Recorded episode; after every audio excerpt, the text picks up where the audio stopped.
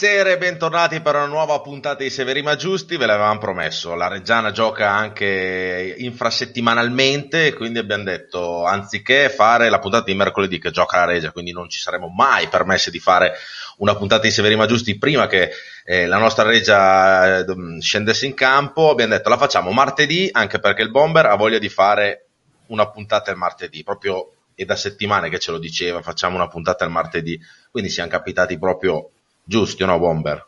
No. Ah, tu non volevi no. fare la puntata del martedì? No, la faccio, cioè, la logica c'è, è giusto farla perché abbiamo, giochiamo domani, quindi è giusto farla. Ecco. È, la, è, la, moglie del bomber che spinge per levarsi. Eh, esatto. dalle... Vai, vai, vai. Fagliela fare. Esatto, e quindi saremo con voi questa sera per tenervi un po' compagnia per parlare di Reggiana, ma soprattutto anche per parlare della, della giornata di campionato che si è appena svolta e che si sta ancora svolgendo con la partita Ascoli-Frosinone che eh, guarderemo in diretta nei nostri telefoni e vi aggiorneremo poi per i vari risultati. Ma faremo tutto questo salutando, cioè saluto i miei compagni di viaggio che con me condurranno questa trasmissione, il buon Olmi. Buonasera Olmi. Buonasera. Sono incazzatissimo, lo sai, sono incazzatissimo stasera. Dopo ci spiegherai. Per... Dopo vi spiego perché, sono incazzato nero. Ok, bene, partiamo bene, partiamo bene. Buonasera Cavaz. Buonasera, buonasera a tutti e spero che non riguardi vicende di cani e cose del genere. No, no, no, no. no, vabbè, no. E buonasera Bomber. Buonasera a tutti, buonasera. Allora, dai Olmi, visto che lo vedo proprio dal tuo sguardo che hai voglia di far sapere cosa c'hai, dici cosa c'hai. Io, no, io sono incazzatissimo, dai. Cioè, allora, uno, allora, alla mia età, mi metto a fare l'album delle figurine. Ecco. Da piccolo non ne finivo uno. E poi faccio, le, faccio l'album delle figurine doppie su doppie, finisco finalmente l'album, sono contento. Poi dopo, ieri sera, sento che c'è la figurina di Del Pinto. Ma chi l'ha vista la figurina di Del Pinto? Io non ce l'ho, adesso non ho finito l'album per colpa di Del Pinto. Ma sono incredibile. Non c'è neanche la Ribi. Quindi devi redarguire Tosi e dirgli sì, che la figurina sì, del Pinto non Mi ha fatto, fatto, cadere il mondo. Cioè, mi ha detto, c'è la figurina del Pinto. Io non ce l'ho, non ho finito l'album. Neanche questo sono riuscito a finire. Sono incazzato. Messo, Possiamo chiudere qua la trasmissione. Buonasera a tutti. Chiudiamo, andiamo via. Basta. ecco. No, effettivamente non è assurdo. Cioè, io aspet- cioè, pensavo di averlo finito anch'io e mi sento dire. Ormai c'erano le cassiere, c'erano le cassiere che mi dicevano smettila di venire qua a fare la spesa, vai da un'altra parte, vai alla coppa, ma vai alla coppa ogni tanto. No, ero sempre lì per le figurine, niente, non ho la figurina di Del Pinto. Tu pensa che da Frosinone ci hanno mandato, perché tra l'altro va con Dio che salutiamo, ha detto nel, nell'ultimo spezzone di, di, di, trasmissione che gli acquisti della Reggiana sono acquisti che hanno trovato nei garage no, delle società, C'erano, erano diciamo, anche le mie figurine. collocati nei garage no, delle società dove siamo andati a pescare. E il Frosinone ha seguito la trasmissione di Tosi e visto che noi siamo una trasmissione alternativa molto simpatica ci ha mandato fo- la, la, foto di Ardemagni nel garage del Frosinone. Dopo lo faremo vedere. Quindi ma con Dio non ha tutti i torti eh, di questi garage o no Bomber? No, tutti i garage, eh, tutti dentro il garage, eh, messi lì, accantonati. Allora sai com'è, ogni tanto può capitare, no? Tanto qua ci dicono che a Alessandro Chiossi manca la 128. Avete la 128? A me manca quella di Del Pinto. Io voglio quella di Del Pinto. Qualcuno me la mandi, per favore, che finisco l'album. me la manderà Tosi, dai. Vogliamo quella di Del Pinto. Cavas ti chiedono Carrese Pro Patria, credo per una schedina. No, Canarese Pro Patria X. Eh, ragazzi, no, questa, è, la... questa, questa, è la citazione. Guardiamo se Olmi. Citazione... Eh, non lo dire. Guardiamo se Olmi e il Bomber hanno capito. Carrese Pro Patria X perché? Cosa si riferisce la partita Carrese Pro Patria? Eh. Non esatto. ne ho la più pallida idea, non me ne frega. La... Siamo in televisione? C1, no, no, penso di no. Penso di no. Eh, allora, allora in, prima di rispondere, aspetta, aspetta un attimo, voglio chiedere agli ascoltatori che ci mandino un messaggio per dire se siamo o non siamo in televisione, così posso rispondere. Per adesso okay. mi astengo. Vai, Bomber. Quindi non lo sai. Bomber Carese Propate RX a cosa si riferisce? Boh. È un pareggio. Oh, ragazzi, le, le basi, un film, un, un film di Diego Batantuono Ah, bellissimo. Sì? Ah, ah capito. No, no, no, no. Ah, Ecce- eccezionale veramente. Eccezionale veramente. L'ho, vi- l'ho, visto anche al cinema. Ah, quello diceva, cioè, pensa. momento, momento. Pensa. Momento, momento. sbulazzo, esatto. sbulazzo, momento, sbulazzo. Va bene, dopo aver detto queste cazzate qua, allora, abbiamo fatto che la puntata scusami, perché... ma in, camp- scusa, ma in campionato quest'anno è finita veramente X comunque, pare- ha pareggiato davvero. Eh. Per, per, la, cioè, per, per far contento a Batantuono naturalmente. Esatto, pare si sono messi d'accordo, hanno pareggiato perché non c'era altro risultato. Moment, Ma ci stanno già dicendo del film di Abatantuono, sì, sì, infatti l'abbiamo detto. Eh, ragazzi, Bomber lo sapete che già sa poco di calcio perché quel che sa lo legge su Google. Il Bomber davanti a sé ha due schermi che uno utilizza per la diretta, l'altro lo utilizza per andare a cercare notizie, per non fare brutte figure con i giocatori, con gli altri lavori. Olmi eh, lo, lo, perdono perché comunque culturalmente ha un bagaglio culturale importante, soprattutto nel lato eh, diciamo femminile e, lato e, B Ecco. allora, dai, no, non siamo, non siamo in tv nemmeno sul 636. Bene. Oh, allora, dire allora posso dire che a me di Carraresi Porpati non me ne frega un cazzo, posso esatto. dirlo proprio liberamente. Okay, Salutiamo okay. gli amici di Carrara che ci stanno sì, guardando. saluto, saluto.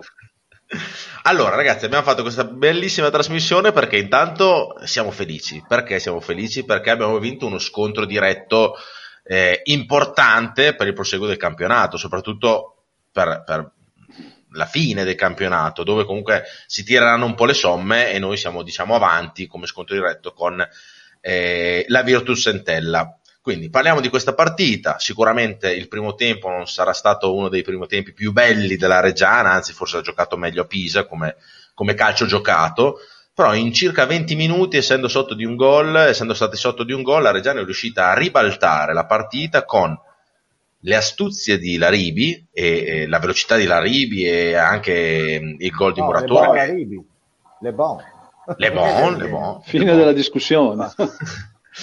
Ma anche insomma degli altri giocatori, perché Muratore, dai, l'abbiamo no, criticato tante volte. Io, sto, io sono primi che dice, cavolo, Muratore mi aspettavo molto di più, però insomma, dalle ultime partite posso dire che si sta eh, piano piano scoprendo sempre di più e anche dall'astuzia del mister, perché il mister, con i cambi che ha fatto, ha dimostrato che uh, è riuscito a vincere la partita grazie anche alle sue idee e al suo gioco. Partiamo così, dai, da Olmi. Dammi una... Primo, te- primo, te- primo, tempo volevo spaccare la televisione, ero, ero, troppo teso io, ero troppo teso. Poi c'era in casa mia il moroso di mia figlia, anche lui mi sono trattenuto. Poi appena... Secondo me porta sfiga lui, perché quando è uscito ha fatto gol a Reggiana. Senti, ma, ma, ma, di dov'è però? Attenzione, sarà eh? mica del, del, del, del... di Formigine, di Formigine, dai, no, no, eh, di Formigine... Allora e, Vabbè, e gli è, gli è pare... non dice niente, sta, sta, zitto, sta molto attento a quello che dice. Bravo, ha già capito. Ma... Sì, sì, sta molto attento, però gli è scappato un Modena, quel Modena eh. si è salvato con... Eh, eh poi è finito lì. Gli è scappato il Modena, quindi... non ha aggiunto niente. No, non ha aggiunto niente, eh, però sì, Albini eh, spostando la Ribi trequartista ha incasinato, ha incasinato bene le carte, poi vabbè, ha fatto tutto il resto dei cambi, però dai, è andata bene, è andata bene. Io ero, ero tesissimo come di più della finale, ma porca puttana. Ti sei, ti sei girato ma no, ma no, ma chi è? Ma chi è? scaravoltato. Eh, ma no, ma, ma vaffanculo, ma che cazzo è? Ma va a cagare, porca. Ecco. Ma no, ma mi hanno... cosa, sta, cosa stai facendo? Mi chiamato cosa stai in diretta, ma non è possibile. Comunque ma... ci dicono no, che siamo sulla CNN. Ottimo, ottimo, salutiamo, salutiamo. E, e, Povesi, e, Povesi, ci dice che siamo anche su TV Parma, quindi Vabbè, salutiamo ora, i. Eh, fi- allora ci impegniamo stasera. Eh, fic, di sto, per, di sto, di sto periodo, però... Povesi. Sto, sto, imparando l'inno francese, la marcigliese. Adesso uno di queste sere te lo canto. Allons enfants de la patrie. Vabbè, poi eh, allora, no, io volevo chiedere se gli, piace, se gli piace la maglia. Secondo me è bella. Carina. Carina. Mi pare eh, vista in giro. Allora, Bomber, dai, dici di questa partita, via, via. No, è partita, allora, innanzitutto sono tre punti importantissimi perché, primo perché è uno scontro diretto, secondo per come sono venuti, sicuramente sono importanti. La partita, sono partiti forte loro subito, ma dopo abbiamo fatto il primo quarto d'ora, onestamente finché eravamo belli corti, che li abbiamo tenuti noi in area di là da loro, cioè faccio più fatica. Poi avevano avuto l'occasione nel primo tempo, loro dopo 20 minuti hanno fatto la parata e il salvataggio di Libutti, loro ci hanno preso campo, ci siamo un po' disuniti e loro il primo tempo in effetti ha giocato meglio di noi. E, andata bene, abbiamo fatto 0-0, dopo eh, il mister ha fatto quel cambio, e, logicamente prendi gol subito, potrebbe essere una mazzata, invece non 20 minuti Gabri, ma dal, in 7 minuti abbiamo capovolto il risultato, perché abbiamo fatto due gol e un gol annullato, quindi vuol dire che era da annullare, se è chiaro però sì, eh, la maglia. Sì, no, esatto. i 20 minuti è, è, è il, diciamo sì. il momento che ho inquadrato io la Reggiana che ho visto che proprio è, no, dopo, aveva un passo diverso, ha cambiato. Sì, no, beh, dopo è partita, dopo ha avuto una reazione importante e secondo me, a mio parere, la mossa giusta è stato avere, mettere il terzo centrocampista di ruolo proprio perché tu sposti, è vero, la Ribis dietro le punti che è più devastante, ma certo, quando sei in mezzo al campo sei in due, in tre diverse, tre reggi meglio ormai no, questa squadra deve, deve avere i tre centrocampisti secondo me. Lui l'ha vista subito perché ha iniziato un po' troppo offensivo tra Siligardi, Ardemagni, Radrezza, Laribi, cioè diventava quando hai la palla puoi far male, quando non ce l'hai è un problema. Ti fai male. Siamo, siamo andati più equilibrati, siamo andati bene, però onestamente nel secondo tempo abbiamo meritato, abbiamo avuto, abbiamo avuto 4-5 occasioni da gol, potevamo fare il terzo almeno altre due volte, quindi la squadra è andata bene. Per me ha fatto un ottimo risultato e andiamo avanti così, dai. Bene, Cavaz. No, beh, ha detto praticamente, ha detto tutto il bomber, se sono d'accordo primo tempo, fine primo tempo. Vedi, vedi, vedi, vedi, Gabri, vedi, ah, il terzo deve dire, hanno detto tutti gli altri per forza. Ma porca puttana, lo vedi? Poi Vabbè, metteva sempre adesso... nel terzo, poi hanno detto tutti gli altri per forza. Wow. Capisco cosa, cosa, vuol dire Olmi quando è sempre eh. l'ultimo a dover dare eh. il, il, l'opinione. No, hai detto tutto, no, è vero. Eh, siamo partiti sicuramente troppo sbilanciati prima, la, prima, la prima metà di gara. Alla fine a fine primo tempo anch'io come Olmi volevo spaccare tutto perché ero sinceramente molto preoccupato perché avevo visto una Reggiana che ci stava capendo, ci stava capendo veramente poco e avevi contro una squadra che a livello tecnico non era assolutamente superiore a te ma ti stava mettendo sotto perché ci ha messo sotto oggettivamente. E lì sinceramente anch'io ho lasciato andare un po' ormai vedevo solo un buco nero e, e poco altro Secondo tempo invece è Alvini, che per fortuna è uno che ragiona, uno che ragiona con la testa ed è un grande allenatore, al contrario di, di chi scrive a fine primo tempo su, su, alcune pagine va a scrivere eh, Alvini si deve dimettere, Alvini vattene, Alvini sì, così. Eh, per o anche che scrive Olmi sindaco. Vabbè, oltre, vabbè, certo. di Sassuolo. Eh, sì, beh, chiaro, chiaro, chiaro, chiaro. La prima cosa che faccio è costruisco lo stadio. Poi Basta che ti posto quello che c'è. Poi metto un mezzo busto con i baffi in tribuna, poi basta, dopo mi dimetto. poi finita lì, eh. Quindi dopo mi eh, dimetto. E io, quindi, quindi no, secondo tempo per fortuna abbiamo, eh, che, che, ne dica qualcuno, abbiamo in panchina uno dei migliori allenatori eh, non solo della Serie B, ma probabilmente eh, attualmente a livello italiano, che le partite le sa leggere e ha fatto la cosa più giusta, cioè ha messo la Rivi più avanti e ha rinforzato il centrocampo. E da lì hai preso gol subito in maniera insomma un po' anche casuale. Casuale, anche se la, devo dire che la difesa mi è piaciuta poco sul gol che abbiamo preso mm. perché hai concesso, cioè sono andati veramente, hanno concesso veramente troppo, troppe palle a loro, cioè l'hanno messa giù una volta, due volte, sal, cioè, potevamo far meglio, eh? Però beh, il gol è stato un po'... Invece dopo abbiamo iniziato a macinare noi, è cambiato totalmente la faccia della, della Reggiana e, e, questa secondo me è la strada giusta, cioè questa squadra se vuole giocare con due punti, un trequartista o una punta e due trequartisti, insomma, eh, vediamo, deve giocare assolutamente con tre, deve avere tre centrocampisti veri e quando tornerà Rossi, speriamo con l'Ascoli, secondo me avremo un centrocampo di assoluto livello perché adesso, adesso, i, cambi li, adesso i cambi li hai. Eh. Esatto. Gigi Frigieri, il direttore della Salernitana, stasera ha detto che la posizione in classifica è frutto dei punti conquistati sul campo. Msamia, ciao ragazzi. Beh, insomma, eh, no, Salernitana... non tiriamo in ballo Salernitana, chiudiamola lì. chiudiamo diciamo che tra, tra, un po' c'è il ritorno e, e secondo me bravo e, se, e, secondo me se, conosco, se conosciamo un pochino Albini quella partita lì li sa, li sa motivare li sa motivare ragazzi eh, secondo me no esatto. però eh, come ha detto Cavaz eh, il discorso eh, di Albini cioè ragazzi veramente sentire della gente che ha delle problematiche con l'allenatore è gol di matto cioè, questo è un allenatore che ha dimostrato in un anno e mezzo di saper fare il suo mestiere, punto, chiuso, finito. Sa allenare, gestire il gruppo.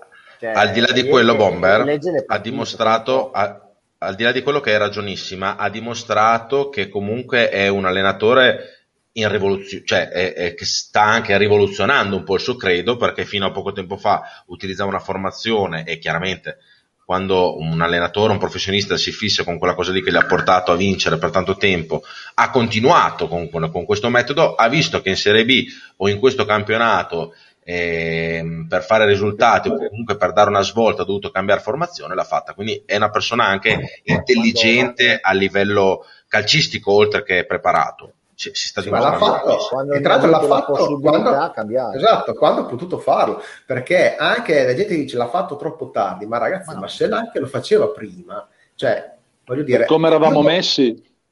Cioè, io torno a dire, eh, ormai eh, tutte le volte lo dico, ma andatevi a vedere le formazioni, i giocatori che avevamo a disposizione nelle varie partite, Regina, Pescara, Cittadella, Pordenone, cioè andatevi a vedere che formazione, che rosa avevamo, e potevate mettere anche eh, il 4-3 non avevi neanche i giocatori per farlo, ma cioè, ragazzi, allora, diceva qualcuno, ci sono i bon e i pop bon come giocatori. Senza voler offendere nessuno, ci mancherebbe. No, ma è una regola, c'è il discorso, perché come dici tu giustamente, cioè, la Reggiana gioca con un modulo, un altro modulo, va bene i moduli, va bene tutto, però poi alla fine cosa è successo? Che dopo tre minuti che hai subito gol, Del Pinto fa un lancio stupendo verso la Ribi, e la Ribi fa una magia. Esatto. Il calcio è questo. Una sono, quando ha fatto Bomber, gente, Bomber quando ha fatto la finta oggi, la Ribi. Oggi, oggi, Lecce, sì, oggi Lecce 2-0 fa una stupidata, becca il 2-1, pareggi la partita perché cambiano gli atteggiamenti, la testa dei giocatori. Pisa vinceva 2-0, gli ha regalato il 2-1, 2-2, perché alla fine la serietà non c'è che perdere, il Pisa va in agitazione, in affanno, la testa, la psicologia è devastante. Allora ci sono dei momenti, infatti come abbiamo subito gol, ho detto mamma mia, eh, cioè, dopo aver visto il primo tempo così, prendi gol dopo un minuto, ma eh, una reazione veemente e dopo posso farvi... l'uomo ha girato la partita. posso girato. farvi una domanda mh, così è tanto pur parler. Se ehm, avessimo dovuto perdere la partita, secondo voi, perché non ci sono arrivati tantissimi messaggi anche, ho visto anche sulla chat di tifosi Face Regia. Secondo voi il mister era in discussione oppure... Per me Anche perché a cambiare allenatore non risolvi niente. Non hai mai risolto niente. Sono Ma rarissimi i casi. Allora, L'ha cambiato il Pescara, è ultimo in classifica. L'ha cambiato l'Ascoli, sta facendo bene adesso, però è sempre... Ha, rivol- ha rivoluzionato la squadra anche lui. L'ha cambiato, esatto, ha rivoluzionato la squadra. Allora, Brescia. Esatto, dai 11 giocatori a Bertotto diversi, poi ne parliamo e ha risultato il Brescia è sempre lì. Stasera gli hanno Brescia, Però il Bomber e il Brescia ne ha cambiati, ne ha cambiati poi 5-6 eh, quest'anno. Appunto, cioè, vuol dire, cambia 4 allenatori eppure le sempre pesi. Cioè, io vedo che non è che, che cambi l'allenatore va tanto bene, dipende esatto. da, dalla situazione.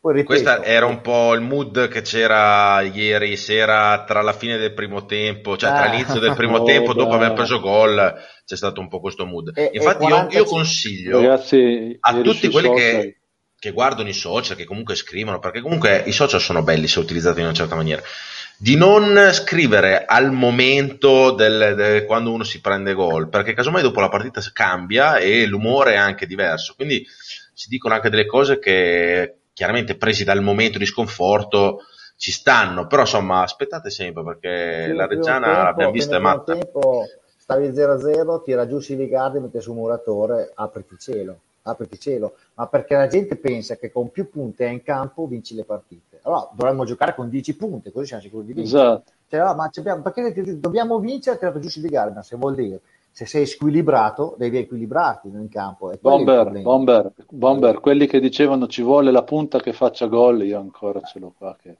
è fantastica. L'anno che avevamo la punta... Fosse così semplice la, la, cosa, Beh, faremmo tutti gli allenatori. È stato due anni che avevamo due, due capocannoniere del campionato, siamo arrivati settimi e ottavi. C'è stato l'anno che abbiamo avuto un centravanti che ha fatto 9 gol, eh, 7 gol con la schiena rotta, abbiamo chiamato in Serie A.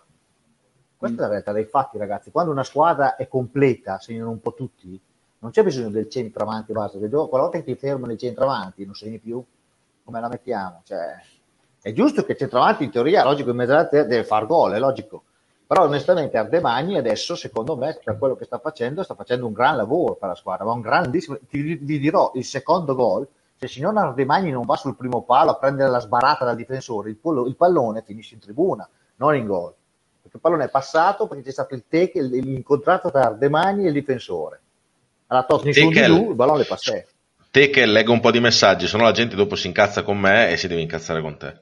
Ma è colpa del bomber, lo sappiamo. Sì, è colpa del bomber. Eh. Io non lo posso ammutolire il bomber perché ormai è un'istituzione, eccetera, no, quindi no. lo devo far parlare. Ecco, si autocensura.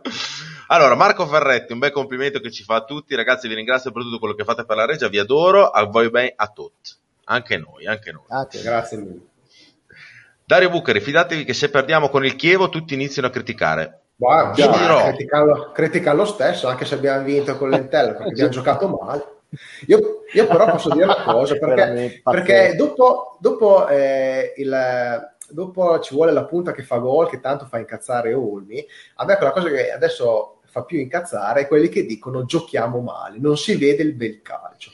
Ma cioè io voglio capire, io voglio capire no? ma, quando, ma, quando, tu ti devi salvare, no? una squadra che deve salvarsi, no? cioè in che modo fa, esprime un bel calcio? Non esprime un bel calcio, esprime un calcio che deve puntare a portare a casa dei punti.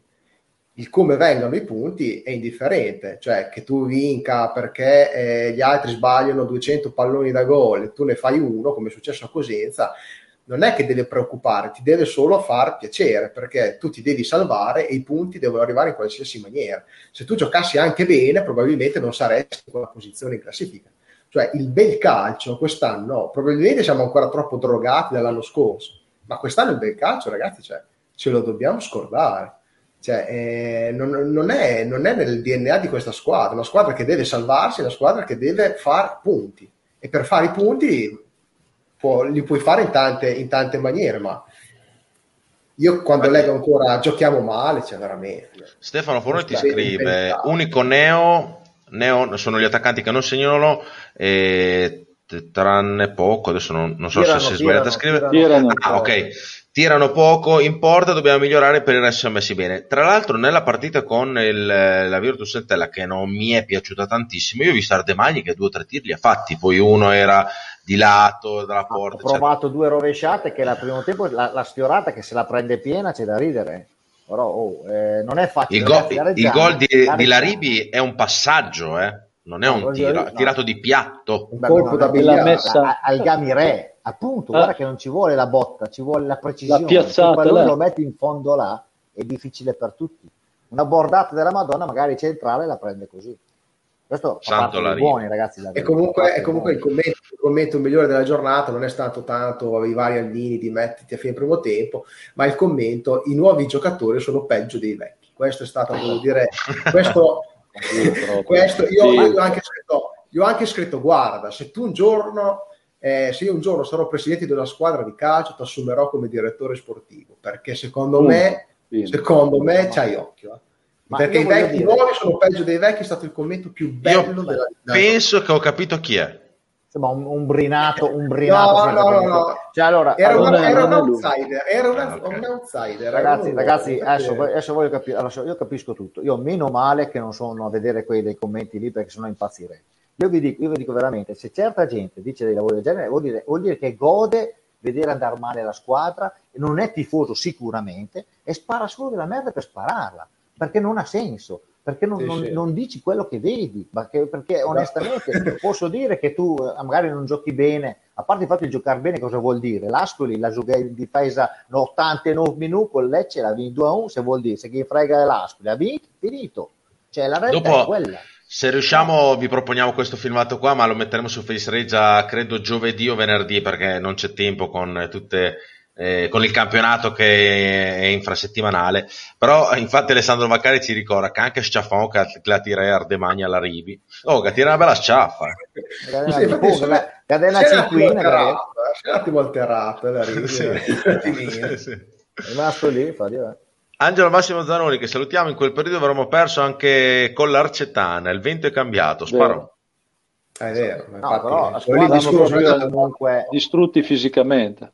Cioè, onestamente, nelle ultime tre partite, insomma, eh, cioè, la Reggiana ha, ha, comunque dimostrato qualcosa. Cioè, è, è, già più difficile andare a fargli gol, è già più difficile beccare delle imbarcate che prendevamo normalmente. E avanti, onestamente, le occasioni le creiamo perché non è che non le creiamo, perché anche in quel famoso primo tempo di domenica, il primo quarto d'ora, i due palloni che ha messo la Ribi dentro l'area piccola che è passato, che è arrivato un attimo in ritardo a De Mani, un altro che è passato con l'azione di Siligardi per, per la Ribi in mezzo che gli ha deviato in calcio d'angolo, sono azioni che se questo qua non gliela devia eh, fa un gol. Cioè, abbiamo avuto delle situazioni anche il primo tempo, non è che abbiamo fatto niente. Bomber, fammi leggere un po' di messaggi che sennò sto indietro. Allora, Nicolo Bonvicini, le prime partite giocavamo con il credo di Alvini e tutti pensavano già alla Serie A, poi tra Covid e altro si è inceppato qualcosa e quindi subito Alvini al patibolo, roba da matti. Sì, l'abbiamo detto prima, insomma, diciamo che i social eh, fanno il bello e il oh. cattivo tempo, quando si vince bisogna, bello. Bisogna anche dire che continuare in, su quel modo lì, è vero c'è stato il Covid, però secondo me arrivati a dicembre, nel periodo che c'è stato, saremmo andati in difficoltà comunque, eh, perché comunque no, eh, dal punto di vista fisico era molto dispendioso. Eh, eri, avevi una rosa molto corta, alcuni elementi oggettivamente non erano, non erano tanto adatti e saresti andato in difficoltà. Poi, poi si sono eh. fatti male proprio i, tito- i famosi titolari, sì, insomma, poi hai avuto titolari. di aver fuori i migliori in quel periodo. Fra- Francesca Cantafore che salutiamo che ci segue sempre, grazie mille, siete i migliori, meglio voi di Juve Inter, grazie, grazie, grazie. Beh, e... Il calcio minore noi non lo seguiamo. Ecco, tra l'altro stasera avremmo dovuto avere un ospite, però insomma non si sentiva tanto bene, che ringraziamo. Gli avrei fatto cioè, delle salutiamo. belle domande, io gli avrei fatto delle belle domande, voi lo sapete perché fuori onda ve le ho dette, sarebbero state delle domande carine. Sì, Però ve lo, ve, eh, lo, riproporremo più avanti e mh, mm, avremmo dovuto avere giovedì un ospite importantissimo che mi ha mandato un messaggio adesso e mi ha detto che eh, gli è sopraggiunto un impegno, però ve lo riproponevo riproporremo. Si è ingarbugliato tutto qua, tutti i film si stanno ingarbugliando, un casino. prossimamente, però troveremo qualcun altro per venire con noi in diretta. Allora, Alvini ha fatto tre cambi e ha cambiato la partita, Luca Reverberi, sì, quello che abbiamo detto prima. Il suo mestiere. Eh. Poi attenzione, anche Alvini ha fatto i cambi ed è stato eccezionale, però è l'atteggiamento anche dei singoli che sono in campo, la testa che è cambiata specialmente dopo il gol di Laribi, è innegabile che è cambiato qualcosa, ha avuto proprio uno, una, una sferzata di, di, buono, di, di, adrenalina, perché insomma, come diceva ragazzi, Varone il primo tempo a scappare Mendolera, secondo tempo ha fatto una gran partita, cioè, è tornato ad essere varo, il Varone che conoscevo l'anno scorso, bene o male. Cioè, Penso anche che, che proprio il primo, tempo, il primo tempo ha fatto fatica a centrocampo, eh, esatto, anche Varone per, per, esatto, perché, perché, comunque giocavano in due, perché effettivamente la Ribi spingeva molto. Quando hai messo Murator, finalmente hai avuto un centrocampo vero e hanno fatto tutti meno fatica. Però io sono convinto, come dici te, Bomber, che questa squadra si stia togliendo molte scorie da dosso. Eh. E sì, quindi sì. i gol aiutano e anche aver ribaltato eh. la partita di ieri secondo me è stato importantissimo per dare perché ha bisogno esatto. di fiducia questa squadra viene esatto. un periodo che è devastante e mentalmente ti devasta. E secondo me le, queste, queste, vittorie, questi gol servono a quello. Cioè, sì, no, ma è, è, come, è proprio la vittor- questa vittoria è come venuta che proprio ti dà, secondo me, quell'entusiasmo che devi avere per riuscire a salvarti, cercarti di salvarti. E per fortuna che è venuta. Dennis Cervi, Alvini non si tocca. Stefano Foroni, no, il mister rimane fino alla fine. Io ragazzi la domanda... Però manca oltre. Pensate, cioè, non, non, credete che io volevo mettere qualche zizzancia, per me il mister è guai, per me possono fargli un contratto di 70 anni e che è, è uguale. Era solo perché questa, questa, queste cose qua sono venute fuori a metà primo tempo, scarrellando un po' le, le cose sui social, si vedeva molta gente che diceva ma Mimo, come al solito, eh, però insomma. Allora, ehm, andiamo avanti qua. Stasera sapete cosa è successo a Cerefolini? Gianluca Lugli. Ciao Giallo. Sì, no, domani non ci sarà. Eh. Domani non ci sarà. No, l'ultimo rinvio, quel che so io. Ha avuto qualche problema, però cosa, credo... Eh, magari esatto. una cosa leggera sta, sta, fermo, sta fermo domani, poi dopo magari domenica. Comunque in porta abbiamo, abbiamo Venturi. Infatti. Comunque speriamo che si riprenda, adesso io non lo so perché non l'ho sentito, però glielo chiederò. Credo nulla di grave perché insomma non, non ha detto no, niente. No, no, siamo coperti bene però in porta, eh, ragazzi. Ragazzi siamo coperti bene. Eh. Alla grande. Allora, leggo un decina di messaggi, dopo parliamo anche dei risultati. Bomber, preparati tutti i risultati di stasera e andiamo a vedere la classifica perché la classifica... Eh, ma due vedi... c'è era, era, preparata, era proprio preparato. No, tu, io intanto leggo i messaggi. Io leggo i esatto. messaggi, tu preparati. Scriviteli tutti su un foglio e mi raccomando non facciamo figura del cazzo perché c'è 140 persone che ti stanno guardando. No, ma io non, non ho bisogno di scrivere su un foglio, mi lesi dove che scrivete e basta. eh, perché, lui, perché lui c'ha Google aperto, vero? No, esatto. qua. No, siccome Vedi che c'è, Google, c'è, il tablet, c'è il tablet, però, c'è il tablet. guarda come c'hai la faccia illuminata, da qualche parte ti okay, illumina, allora, c'è il tablet guarda, sotto. La spengo, la spengo. Però allora posso dire, tu mi dici a partita io ti dico il risultato, perché lo so. Ho visto, ho, visto, ho visto, le partite, quindi lo so. Non ha bisogno neanche di leggerli, cioè, preparatissimo. No, io, io, non sapevo neanche che partite ci fossero stasera, non sapevo neanche che giocavano stasera, veramente, io ti giuro, io non sapevo neanche che c'era la, eh, il campionato stasera, pensavo fossero tutte domani. Sei aggiornato come, come qualcheduno che c'è a Reggio? Ah, Bomber, a me non me ne frega un cazzo, no. io guardo la partita che c'ha la Reggiana e basta, fine, poi e poi, poi non so neanche ah, i nomi dei giocatori. Ragione, Olmi, anche tu c'hai il contratto... Cioè, anche tu c'hai il contratto fino a giugno che scade a giugno, no? Sì, eh, so, sì, assolutamente. fino a giugno me l'hai fatto tu. Assolutamente. So, io non sì, ho firmato sì, niente, sì. io non ho firmato niente. No, io mi pagano sul mio conto le Cayman, però fino a giugno. Okay. L'unico, l'unico, che ha il contratto fino al 2022 qua dentro è Cavaz, giusto? Il Cavaz. Sì, oh, Cavaz abbiamo rinnovato. Così te gli farei un contratto decennale all'Alvini, punto. No, ormai gli altri due possono anche andare nel Ruscarole. A, però... a, a Cavaz non a me. Io, io, io, vado per, io vado settimana per settimana. Io non incido neanche sugli occhi, sono, io sono un giocatore bandiera, eh, ormai sono qua da troppi eh, anni, esatto. non, incido, non, incido, neanche come uomo. No, Francesca, no. Francesca non mi cadere in queste cose. Eh. Quello, il ragazzo troppo, di prima buona, è un buona. Ecco, no, è, non sono io lui un grande allenatore, fa il finto modello. È un, grande allenatore, è un grande allenatore di calcio, ragazzi. Ecco, uno che potrebbe quando... insegnare il calcio. Allora, allora, quando Alvini vorrà andare via, chiamiamo Fabio e siamo a posto. Ass- esatto. Assolutamente, guarda, guarda, ce lo vedrei proprio benissimo. So, ah, non ho problemi. Francesca, Francesca, non cadere in queste cose perché io ti stimo molto. Francesca, mi raccomando, il bomber dottore del calcio. Ma, riguardati, queste, riguardati. Questi sono, sono, pagati sicuramente. Dipende che dottore, dipende che dottore, se è dottore della mutua o un primario, bisogna, dopo bisogna vedere o l'urologo. Esatto. Carlo Marchesini che ci saluta e ci dice Bomber, quando, eh, esatto. quando, eravamo, quando avevamo Margiotta e Proti siamo andati in C. Margiotta, Proti, Bresciani, Bresciani avevamo un attacco funambolico, solo che non c'era il gruppo e eh, Casai. Allora, leggo 10 messaggi, dopo prepari, preparati i risultati. Nicolò Fortina, Ardemagno non segnerà, ma ci mette cuore, grinta e anima in campo. Sembra che sia eh, Granata da 30 anni avanti Reggia.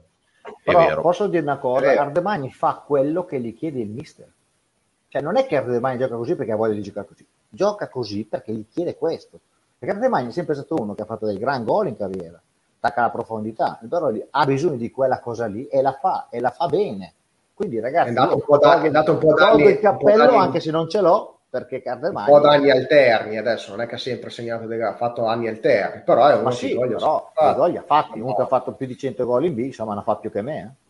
Sì, diciamo che ricorda molto, ricorda, ricorda molto, lo Zamparo un po' di inizio campionato, fa quel, la, la, punta nella Reggiana fa, quelle, fa, quel lavoro lì. Adesso lì. Si, si, spera che con Siligardi, si torna a Carbo, con Mazzocchi che è un giocatore per me importantissimo in questa squadra, che i gol pian piano iniziano ad arrivare ma i gol è più gol... facile che li facciano i centrocampisti o, o, le seconde punte che si inseriscono cioè, che nella Reggiana, onestamente. Poi giusto, logico che la punta, se c'è l'occasione, deve farlo quando c'è l'occasione.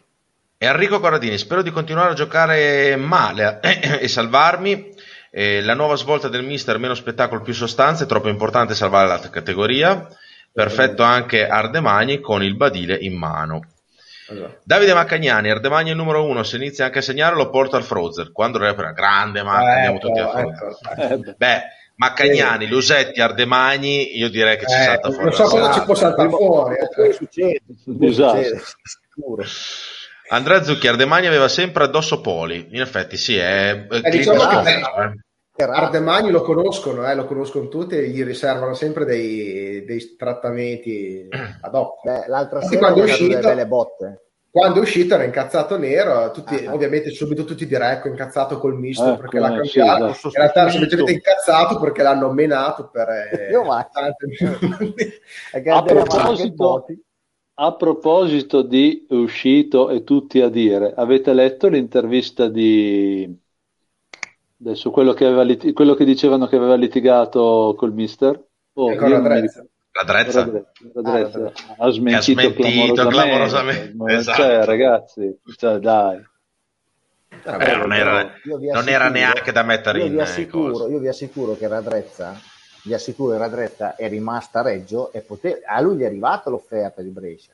Solo che gli metteva anche, cioè, non è che gli hanno dato due lire, gli, gli mettevano, era un bel, un'offerta importante, lui ha scelto di rimanere a Reggio perché lui, cioè, lui sta bene a Reggio, chiuso. Sta bene a Reggio, c'è l'amorosa, insomma. Ma no, ma sta bene, bene, ragazzi, ho capito, però che la gente che magari graduata in stipendi dice ciao ciao, è l'amorosa. Sicuramente ci avrà pensato. Su, eh. Diamo, diamo questa, questa, importanza, questo è un giocatore che no, no, no, Ci avrà comunque pensato perché c'è stata un'offerta importante, però alla fine ha scelto di stare a Reggio Emilia. Eh, esatto.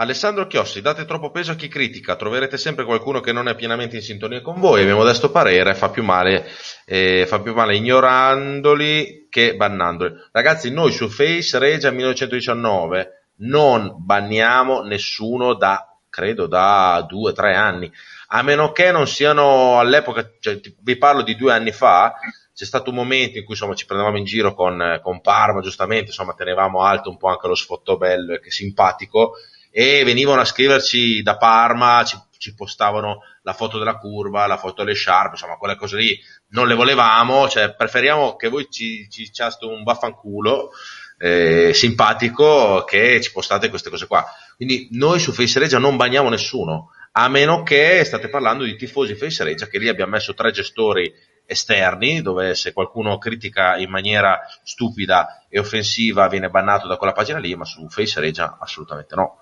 Quindi no, quelle critiche... Questo, eh, cioè, non è questione pagina no, di vai Cavaz.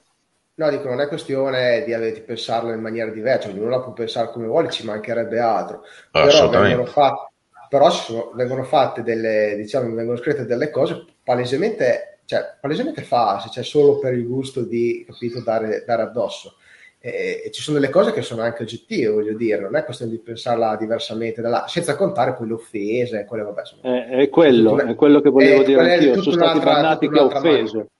Ah. Esatto. Bomber, questo... c'è, c'è modo e modo di dire le cose, onestamente. Poi ripeto, certa gente, per me, per come, come scrive, non può essere tifoso della Reggiana non può essere tifoso della Reggiana. Bomber, questo è il mio diciamo collega. La, la, maggior parte, la maggior parte, scusa Gabriele, la maggior parte della gente è, cioè, è, voglio dire, è, come dire, è a favore della, della, squadra, cioè attenzione, non è che noi parliamo però, commentiamo insomma da tifosi quello che leggiamo, quindi è, è ovvio che parliamo anche di questo, però c'è la maggior parte delle persone comunque eh, sono contente e sono cioè, ma sì, ma è, è, giusto parlare anche Infatti di critiche per l'amore di Dio cioè, se dovessimo fare una trasmissione solo eh, baciandoci fra di noi e guardando oh, la Reggiana è stupenda no, non è vero, ci sono anche dei momenti eh, che, che, che, la Reggiana non, non, una, non, ha fatto benissimo però lo facciamo con l'intelligenza del tifoso che vuole costruire un, un dialogo no? non quello che vuole smontare e, e sminuire il lavoro del, de, degli altri quindi insomma cerchiamo di, di, di valutare un po' tutto, chiaramente la le critiche... Gabri, noi allunghiamo la mano anziché dare una bastonata. Quando ecco. hai bisogno, uno che ti dà una mano e ti, dà una, ti tira su, forse ti, ris- eh, ti risali, ma se te sì, la diciamo, da un, tal maslet all'aspettare chiuso. Noi ci sentiamo di dare una pacca sulla spalla. Se, esatto, esatto, se esatto. Ardemagni non fa gol e ha bisogno comunque di, di, di, di vicinanza, no, noi ci sentiamo di dargli una pacca sulla spalla. Ma quello che deve no, fare Ardemagni. Ho preso Ardemagni per sì, dire. Era un esempio, era solo sì. un esempio. No, no, certo. Comunque mi ha scritto prima il mio collega, non trovo più il messaggio, mi ha detto che ti dice Bomber che io giro col muletto verde. In teoria, in verità, il mio muletto è nero-verde. Ah, il Però, tuo muletto questo... è nero-verde. ecco. Ho queste notizie. Allora, allora non ti azzardare allora. a dire delle cose strane. Ascolta, allora. Almeno fai l'antitetanica quando vai a casa. No, io l'ho già fatta antitetanica perché Ma tutta bisogna averla. quando te stai insieme al mulat per andare no, 8 sai da fare che da, uh, vai, vai, da, vai, da, ogni bene e va a gradire però che da, facciamo finta che dei Chieti dai facciamo finta che sia dei esatto. Chieti dai Esatto, allora, eh, no, questo l'abbiamo già letto, allora, leggiamo gli ultimi messaggi, poi dic- mm, dobbiamo dire tutti i risultati. Mm. Questo l'abbiamo, scusate, ma ho perso un attimo il eh, senso. For, Costa terzino sinistro cagno, eh. dell'Entella, bel giocatore. Bello, Costa. Giocava, giocava Bari anche lui l'anno scorso. Comunque vi rendete conto che il Bari l'anno scorso per, ha perso un campionato con Costa, Larivi, Antenucci. e, cioè, boh, vabbè, non, non so come sia stato possibile. Comunque, vabbè. Massimo Povesi, Alvini è forte, merita di allenare ecco. una, gra- eh, una grande, quindi lo aspettiamo a Parma. Ok, diamo, eh, le diamo già il benvenuto. Tenetevi da Versa che sta facendo bene. Olmi, Olmi, rispondi te. Dai, lo teniamo noi. Alvini ha un problema che non sa il francese. Allora, allora, dovreste assumere lui e un traduttore. Quindi io direi di aspettare quei 50-60 anni ancora. Se fa possibile, che rimane da noi. Ma io vorrei, io, io vorrei, io, Povesi io, in diretta con noi. Eh? Io vorrei Povesi in diretta con voi. Cosa ne dite? Ah, lo prendiamo. Vabbè, cioè, eh, ospite quello, vede, quello mettiamo nel mezzo. Quelli al piano di sopra da me stanno facendo sberle. Allora. Ma dove, dove, cazzo abiti, Olmi? Che c'hai? C'è un condominio di cinesi. secondo, me, secondo me su ci sono dei, dei traffici strani. So. Comunque io apro... Che ti cagano il giardino. Cioè, o, fanno insieme, o, fa, o, lo fanno insieme anche perché è bello anche insieme. Ah, certo. Fare le due io, cose io apro, apro, ufficialmente l'invito a Povesi se vuol venire una sera con noi in diretta. Sì, sì, però me lo dite prima che ripasso un po' il francese oppure facciamo la traduzione. Sì. Io vado al bagno prima che ci sia la diretta con Povesi. però... ovvio, ovvio, ovvio. Ci scrive un altro messaggio. Ah no, Stefania Lodi. Bella gente, intanto buonasera grazie per quello che dite e fate per la Reggiana. Mi trovate d'accordo con voi e vi dico che la cosa fondamentale è dare fiducia alla società e alla squadra. Buona serata e un abbraccio forte a tutti. Saluti da Correggio. Ciao Stefania. Giusto, giusto. Stefano, eh, Stefano Foroni, peccato che il Brescia e Cosenza Pescara hanno pareggiato. Eh, all'ultimo a Verona, coraggio, con coraggio. Vai, Bomber, di tutti i risultati, dai. Allora, i risultati di oggi sono stati Cittadella Cosenza 1-1, Empoli Pescara 2-2, Vicenza Monza 1-2, Lecce Brescia 2-2, Pisa Salernitana 2-2, Spal Pordenone 1-3, Venezia Cremonese 3-1 e attualmente a fine primo tempo Ascoli Frosinone sta 0-0. Carrese Pro Patria? 0-0. Chi se ne frega. allora, X, però non mi ricordo il risultato. Forse ah, quello non lo so, l'ho sparato a... Sparato.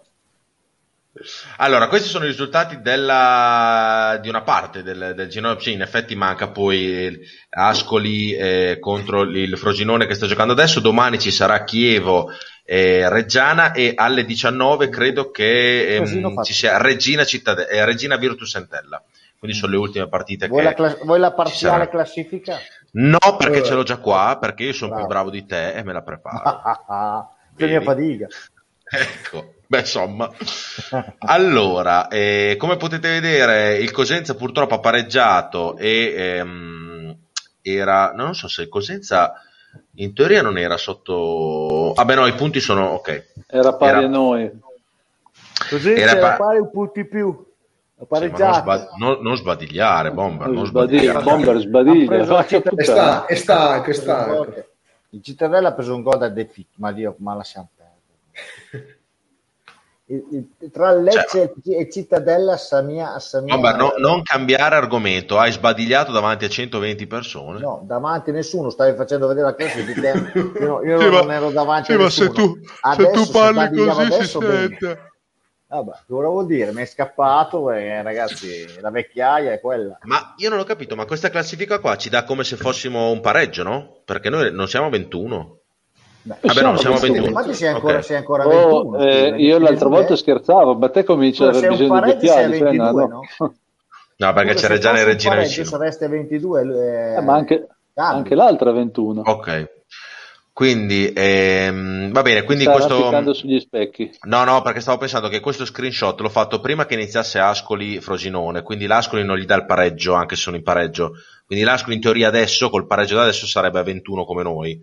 E noi abbiamo una partita in meno e la Regina non sarebbe a 23, diciamo, se, per, per le partite in diretta se fosse il pareggio. Perché questa qua no, è una classifica della diretta. No, ma la regina non sta giocando, è a 21. Sì, lo so, però se dovesse, cioè, se fossero tutte tipo partite in diretta, sei ubriaco. Qua, No, vabbè, non, non, capisci quello che voglio dire. Vabbè, vattene, ho, capito, ho capito. Vattene culo. no, ho capito quello che vuoi dire. Cioè, se stesse giocando, non sta giocando, però se stesse giocando sarebbe... Quello che volevo dire, Bomber, prima che tu rompevi Sì, ma se stesse giocando, cioè, tu, tu pensa che stia giocando in qualche maniera. No, domani, ma chi? Ma la regia, ma, sarà, ma, saranno a casa con la PlayStation a giocare, no? Allora, Ti faccio un esempio, Gabri, domani, domani, al primo minuto, al primo chiudere questa trasmissione qua, ancora, una, basta, chiudiamo la trasmissione. A domani al primo minuto vai a eh. vedere la Reggiana è a 22 perché c'è il pareggio. Poi dopo bisogna vedere se dura. Ma prima che, tu, prima che, tu, mi rompessi i coglioni, ti stavo eh. dicendo che quel che ho screenshot lì è una classifica eh. su internet che, che, è una classifica su internet che l'ho presa in, in presa Io diretta. che venga quindi... Povesi a portare un po' di serietà a questa trasmissione, no, davvero, davvero, questa eh, trasmissione allo sbando. L'ho presa alla fine delle partite e quindi, tranne la Reggiana, la Regina e il Lentella e, e il Chievo che non giocavano, le altre. erano praticamente, non gli ha messo neanche il punteggio del, del pareggio perché non erano diretto.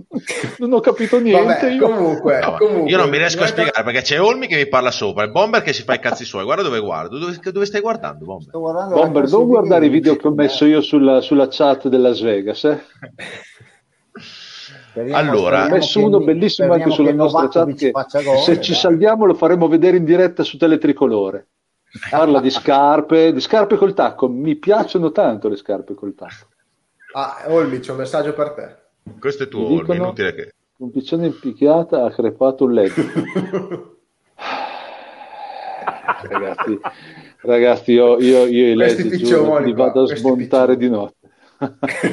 Tira via quella foto lì di merda perché, perché sembro il figlio del baffettoli. Io questa la lascio fino a fine trasmissione. Stai attento perché mi è arrivata una foto anche a me.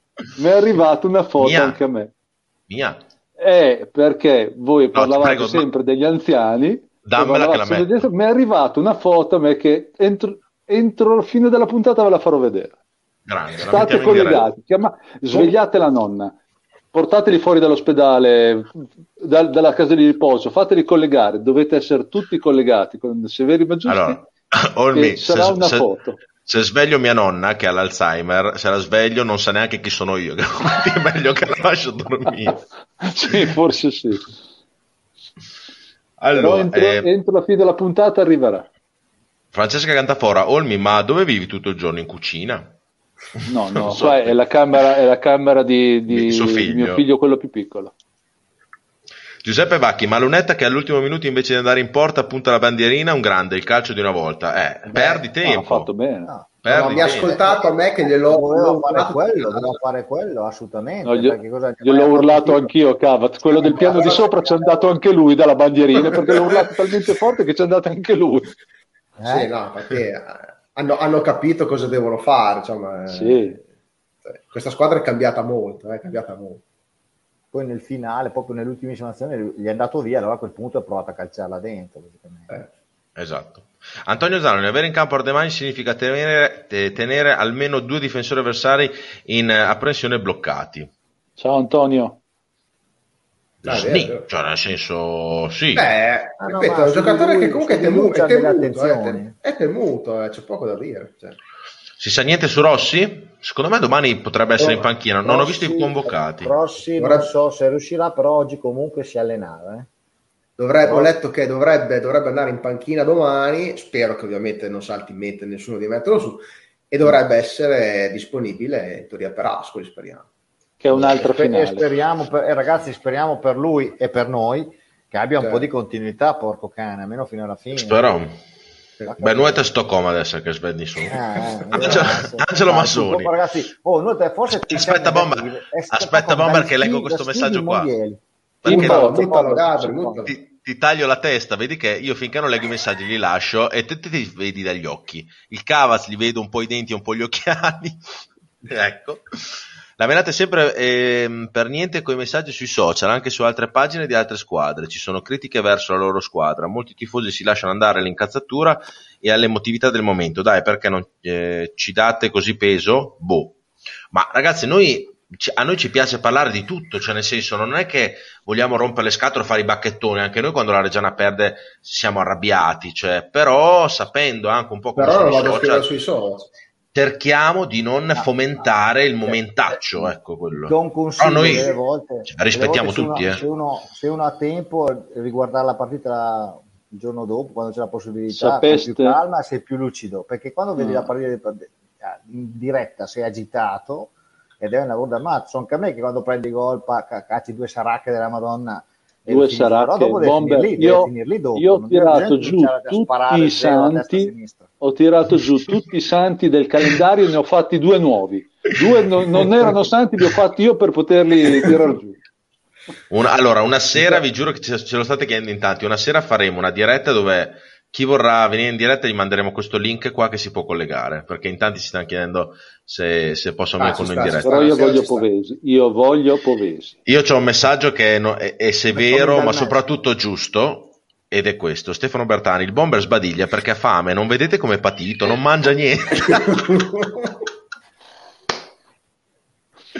Stefano sei un ecco grande, per... sei un grande. Ecco perché. Stefano Leonnassi, ma gli voglio bene. No, ma beh, la gente Però se ne accorge, ma, ma, che, no, ma che fa... cosa no, ti sbadigli? Bomber, sei un maleducato. No, no, sei un maleducato. Ma ci avrà sonno, poverino. Dai. Ma io capisco, ma sveglia, da, va a buttare uno scin d'acqua, so mia. Scusa, scusa un attimo, ho, ho, ho sbadigliato una volta quando stavi facendo vedere quella schermata di, di, di numeri che scapiva da internet. Bon, basta, con lei. No, no parlavi, l'importante è che sbadiglia... Allora, ragazzi, l'importante è sbadigliare e non fare altre cose da un'altra parte, eh, perché in diretta non esatto.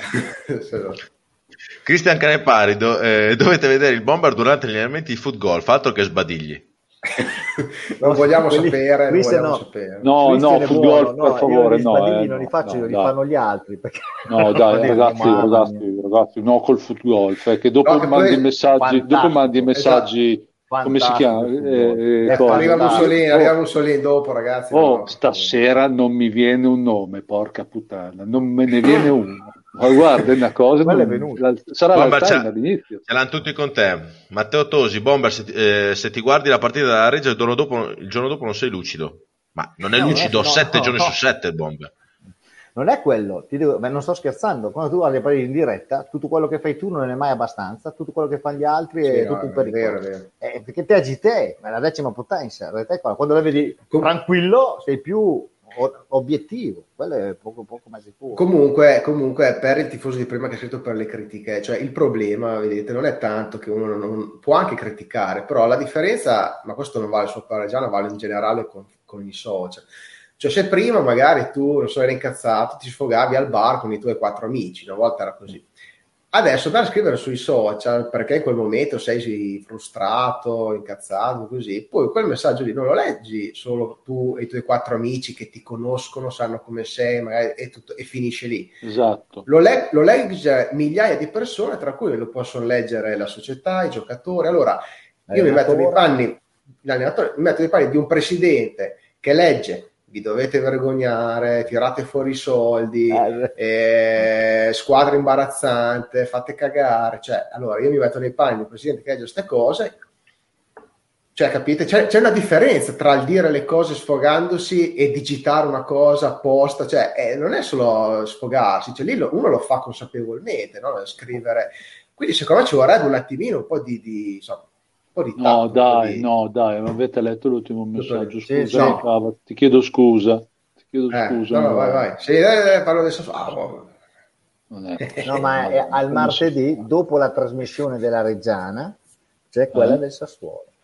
Ragazzi, Infatti io guardo la trasmissione della Reggiana quando c'è il martedì e poi giro e comunque... martedì, dopo la trasmissione della Reggiana prendete il computer, andate su Pornhub, vi guardate un bel pornaccio, poi se ne avete voglia fate una, pa- una parte, eh, una parte di quello che avete visto.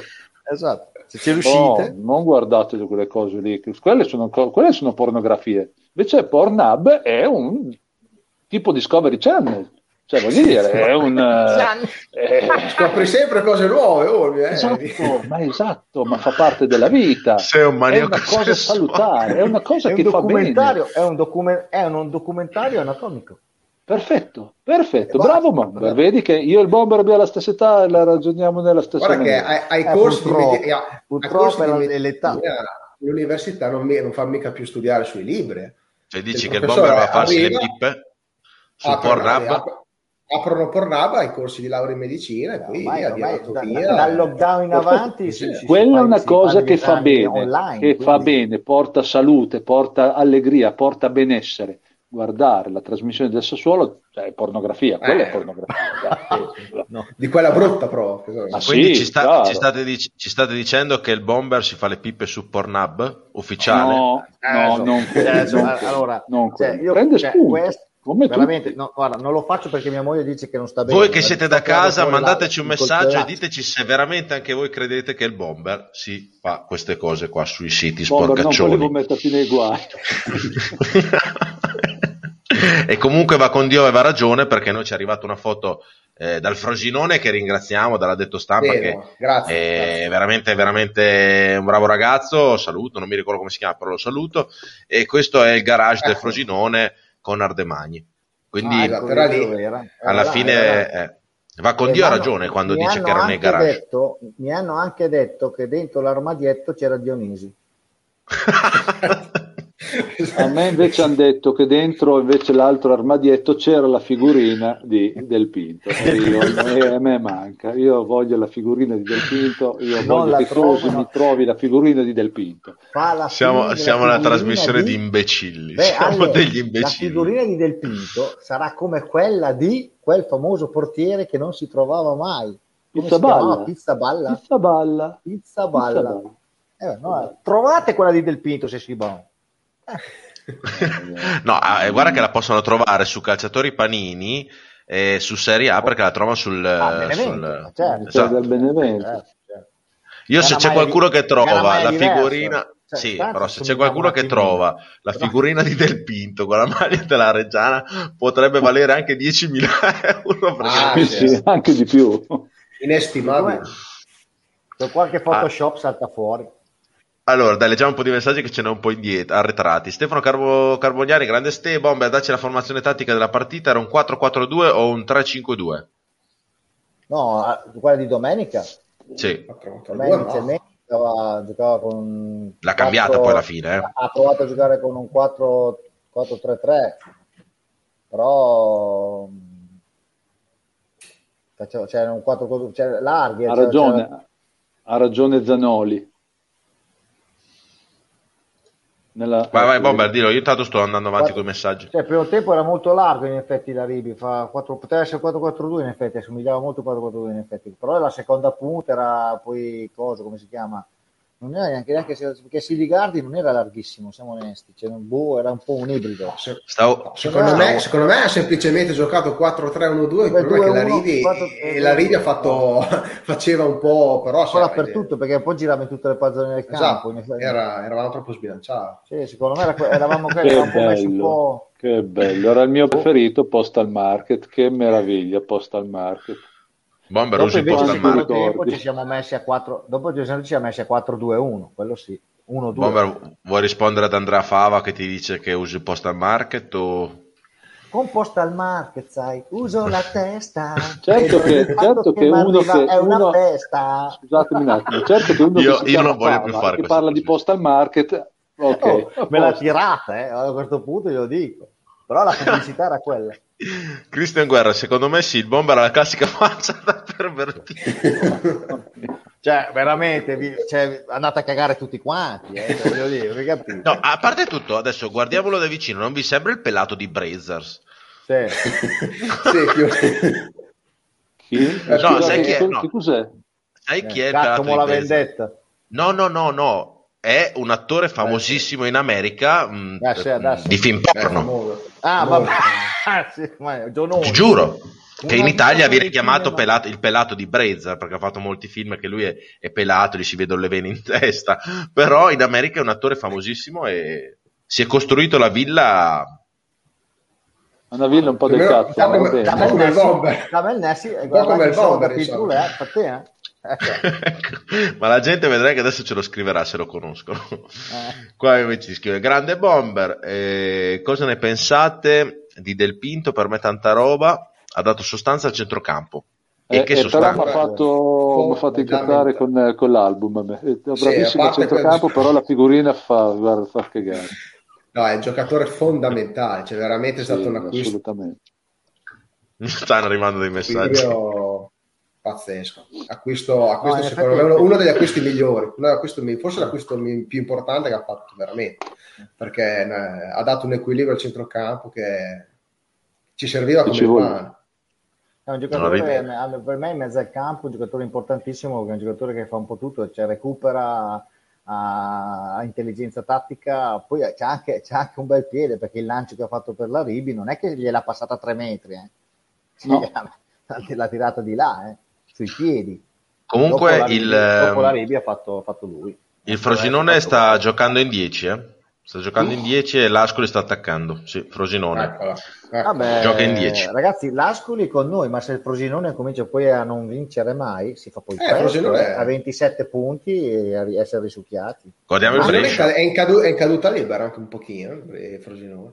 Il Frosinone anche loro, quando hanno avuto il Covid, Qua ci dicono che ah, Cavaz assomiglia, assomiglia, al pelato eh, di Blazer. Più, più, che il bomber, sì, effettivamente. Esatto. Cioè, cioè onestamente, se, se, quello là assomigliava a me, eh, era in Dioro che andava a vedere chi più cioè, Adesso questa categoria un po' di un certo tipo ci vuole, un po' un fisico, se vede il fisica adesso la tartaruga è, è rovesciata. Vabbè, Bomber, in quei, in quei video lì non si viene inquadrati negli addominali, nel, esatto. cioè, un po' più eh, giù. Vabbè, ho capito, però, giù. Vabbè, ho capito, però deve essere almeno un, un pelinino. Ragazzi, mi stanno arrivando dei messaggi che mi sto scompisciando da ridere. Allora, ve li leggo. Eh, allora, intanto questa categoria qua, io so che Olmi la conosce, ma voglio sapere se la conosce c'è il bomber. Sai cos'è questa categoria qua? Fake taxi? Cioè, bomber? Taxi, eh, fake sono delle, delle, delle falsità. esatto. È un taxi esatto. falso, bomber. Eh. Allora sono un taxi falso. No, no, no, è la che, vabbè, vabbè. diciamo che poi te lo spieghiamo in prima. Olmi te lo spiegherà in sì, privato. Sì. Esatto, ma ti mando un video. Antico, ragazzi, io sono antico. Parliamo in italiana. Fai conto, che Olmi sia, fai conto che Olmi abbia un taxi esatto. e, e non fa pagare le corse. Ah, Cosa capito, si fa dare in campo? Eh, va bene, allora, allora, allora, allora, allora cioè, senti, non ti carico, eh, non vi carico nessuno di voi tre. Eh. signore l'ha preso di mira, ma, ma per chi ma tocchilo, non mi capivo. Qua eh, la gente continua, il Nicola Frottini, il nome bomber è dato dalla capacità fuori dal campo. Comunque io, al bomber gli... Comunque io al bomber gli darei 1000 euro in mano e sono convinto che al ritorno li troverai tutti, mentre Olmi secondo me li va a spendere in cinesi. Può essere, può essere. Devo dire. Sei inquadrato. Alberto Teneggi, grande tenna che ci segue dal Brasile, sembra la pagina 777 di Televideo, tirate via i sottotitoli per non udenti. no, vabbè. Un po' dei messaggi. No, Qua ci dicono gol del, gol del L'argomento che stavamo trattando, secondo me, là si... È ferrato, bisogna che ci facciamo ferrato. spiegare da Tennela anche se, anche se bisogna stare attenti eh. ci dicono gol del Frosinone adesso guardo che c'è la partita in diretta al massimo ve la faccio vedere allora eh, sto guardando. Gol, gol. Okay. Bomber conferma. Novakovic, e se ti ho detto prima, Novakovic. Ora gioco, ho sempre ragione. E stanno giocando in 10, eh? Espulso Infatti, Capuano. Non so se si vede, no, non, non si, si, vede. vede una minchia. gioca in 10. Cioè, Capuano, insegnate l'educazione ai vostri tesserati? No, imparate l'educazione ai vostri tesserati. Capuano. È stato esonerato Capuano, quel Capuano. No, no, però... Sì, cioè, era, era, in Serie C, so che... Non è giusto. Cioè, io praticamente stavo guardando la live tra Ascoli e Frosinone ed era indietro di 4 minuti e mezzo. Bella live. Era ancora è, una live, è una live e, e 4 minuti fa. Cioè. Comunque niente, dai, gol del Frosinone quindi per il momento bene perché l'Ascoli comunque ce lo teniamo dietro noi e ce lo dobbiamo affrontare eh, nel caso dovessimo anche perdere a Verona perché poi ci starebbe anche perdere contro il Chievo, è una gran squadra. Mm, affronteremo l'Ascoli in una partita importante questa domenica in una casa nostra. È una bella squadra. Eh... Nicola Frottin, Ascoli squadra rognosa ha cambiato 11 giocatori prendendo gente buona, domenica è imperativo vincere. Esatto. Sì, Esistono anche, tanti giovani gli avversari però. Eh. Giocato sei il dottore Bomber e lo confermo. Uh-uh. Dottore. Sei il Aspetta. dottore. Ma il dottore Aspetta. chi? È della mutua o onestamente capire? Sei, un pri- sei il primario, il reggiano. C'è Massimiliano Mai in diretta, salutiamo. Grande Max. Grande, eh, grande Max. Tornerà con noi ospite perché ha fatto una diretta con me su Instagram quest'estate, mi ricordo, e lo chiameremo anche qua. Eh. Quindi, grande Max. Uno dei gol più belli della Reggiana negli ultimi vent'anni di May a, a dove era? A due gol a Lumezzane, Lumezzane, Lumezzane. Lumezzane, Io, io, mi ricordo la cosa che mi ricordo, vabbè, Max è un amico, però io mi ricordo l'espulsione a Cuneo di, Ma, di eh, chi, chi è che viene espulso? Lui. È, è May viene espulso, May, no? May, May. Eh, io ho riempito un camion proprio di, di Madonne a vangate. Ma non mica solo per l'espulsione, in generale, no, per la partita. Un po' di tutto, comunque, però diciamo Comunque che... quella partita lì abbiamo preso il rigore. Ah, è troppo buona. Abbiamo preso noi il rigore perché se fossero stati in quella curva sotto la curva, secondo me guardaline Io l'ho sempre detto che il rigore è stato conquistato dai ragazzi del gruppo Vandelli. Perché noi eravamo no, fuori stati, senza... Dai, dai, no, dai tifosi che erano lì. Eh, sì, dai tifosi però Esatto. Io ero fuori perché non avevo la tessera, quindi lo guardavo allora, dalla... Molte, molte teste qua erano fuori perché non potevano entrare, però c'erano fuori dallo sì, stadio. Sì. Però quelli che erano lì, quelli che erano lì quando c'è stato questo presunto fallo, uh, che tra l'altro avevamo unito per simulazione, e dopo è saltato fuori rigore. Ma va? Sì, sì peraltro... Vabbè, no. Per me ci aveva preso l'arbitro subito, poi dopo... Sì, sì, diciamo che... Rigore... Oh, comunque, va bene meglio così. Allora, direi di fare lo stacco, lo stacco, poi andiamo a parlare velocemente della formazione, che questa sera dai, possiamo darla, visto che siamo vicini anche all'evento e più o meno tutti sono disponibili, poi dopo chiudiamo anche perché ci rivedremo qua giovedì, quindi insomma darvi più di... siamo già collegati da un'ora e un'ora venti. Un'ora e otto minuti. Un'ora e otto. Eh, un'ora e otto minuti. Giovedì, giovedì, ragazzi, io il giovedì mangio la pizza, non devo proprio venire anche giovedì. Giovedì allora, è la mia io... serata pizza. Allora, oggi pomeriggio mi ha chiamato la... La mia maniera prema, cioè, No, io giovedì sono un abitudinario. Io, io giovedì... la mangio il sabato la pizza, te la mangi giovedì? Io giovedì, a me piace la pizza il giovedì, perché il pizzaiolo non ha troppo da fare, la riesce a fare bene, non, non, è incasinato, per... ci vai Amore, la domenica perché lui, sabato, perché lui la vuole poco cotta ma cotta bene. Con sì, io la voglio fatta bene, fatta bene, ma ci vai eh? la domenica, gli chiedi la pizza, salame piccante e, e funghi ti danno la pizza col mascarpone e, un, e una sottiletta di craft perché si sbaglia perché è tutto, è tutto così cioè la, la, domenica e sabato è un casino non, non, non io torti, il giovedì, giovedì però io, io ti consiglio di cambiare anche pizzeria perché insomma se la domenica e il sabato sbagliano così. Una sera mi sono trovato chi è cazzo è chi l'ha ordinata sta pizza? Qua io, io la pizza la giovedì sia il giovedì che il sabato quindi non c'è problema. Okay, guarda che qua a ah, Sassuolo delle pizzerie delle pizzerie mh, mm, speciali. Ce n'erano prima, adesso ce n'è rimasta una che... Ma che, ma che farine usano? Eh, le prendono eh, da vicino? Sì, ti, ti, rimane la bocca incollata un po', un po di cosa. Eh, esatto. Comunque oggi mi ha chiamato la moglie del bomber e mi ha detto Gabri, chiedi anche agli altri ragazzi, mi raccomando, cercate di farla anche giovedì perché sono momenti in cui anche io mi rilasso e mi, esatto. mi togliete un peso importante. Quindi lo salutiamo per lei, lo facciamo per salutiamo la Sandra. Proprio ci toglie un peso. esatto. esatto. È proprio un peso. Niente, facciamo lo spot e poi ci ritroviamo per la formazione e i saluti. Benvenuti nella carrozzeria 2S, dove il disbrigo pratiche assicurative con l'assistenza cliente dal sinistro alla consegna del veicolo è a vostra disposizione. Inoltre, verniciatura a forno con ciclo ecosostenibile garantito 10 anni, presa e riconsegna veicoli a domicilio gratuito, auto sostitutiva per tutta la durata del fermo tecnico ed infine cessione credito per pagamento diretto dall'assicurazione alla carrozzeria. Vi ricordiamo inoltre che Carrozzeria 2S è da sempre sponsor ufficiale di Reggio Audace. Allora, siamo tornati qua in diretta per questi ultimi, dai, ultimi massimo 10 minuti che dopo andrò a letto perché domani a Sba lavorer e che è la Reggiana sì. da guardare a 9 allora, dai. Sì, mi sembravi un po', mi sembravi un po', eh, un po bagole dall'accento. Allora, ho voluto fare il, no, il, nover, il nover perché c'è comunque anche eh. poesi e io rispetto anche, non sono ah, razzista, sì. però rispetto. Pardonnez-moi, monsieur, pardonnez-moi, monsieur Povesi, pardonnez-moi, je regrette, pardonnez-moi. Cosa vuol dire je regrette? Mi dispiace. Mi dispiace. Ah, mi dispiace. Allora lo sai e, il babbo. Av- e avanti, Alle. Ah, io, io, oui, je parle français avec o, o mi parla, o, o mi parla cinque lingue, ragazzi. Ah, je parle français come dialetto tarzan. Eh, lui è. Avec sto cazzo. Allora, ragazzi, andiamo a fare la formazione. Dai, Bomber, via. Questa è la formazione che abbiamo visto, credo. Sì. No, questa è col Vicenza. Chiedo scusa, ma ce ne ho salvate due. Eccola qua. Allora, formazione per domani.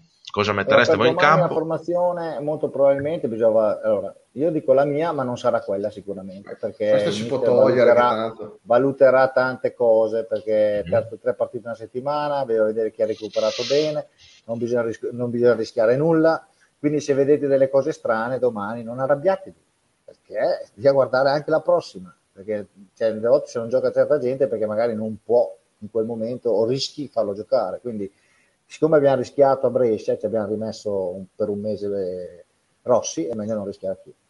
Tra l'altro, scusa Bomber, eh, non ci sarà quasi sicuramente anche a Ieti, eh? Sì, esatto, per quei motivi lì, che magari non esatto. è ancora al 100%. Non ha smaltito, esatto. Poi dopo è anche in diffida lo è anche perché a parte che è anche in diffida, però giochi con l'Ascoli e buone. Cioè, mm-hmm.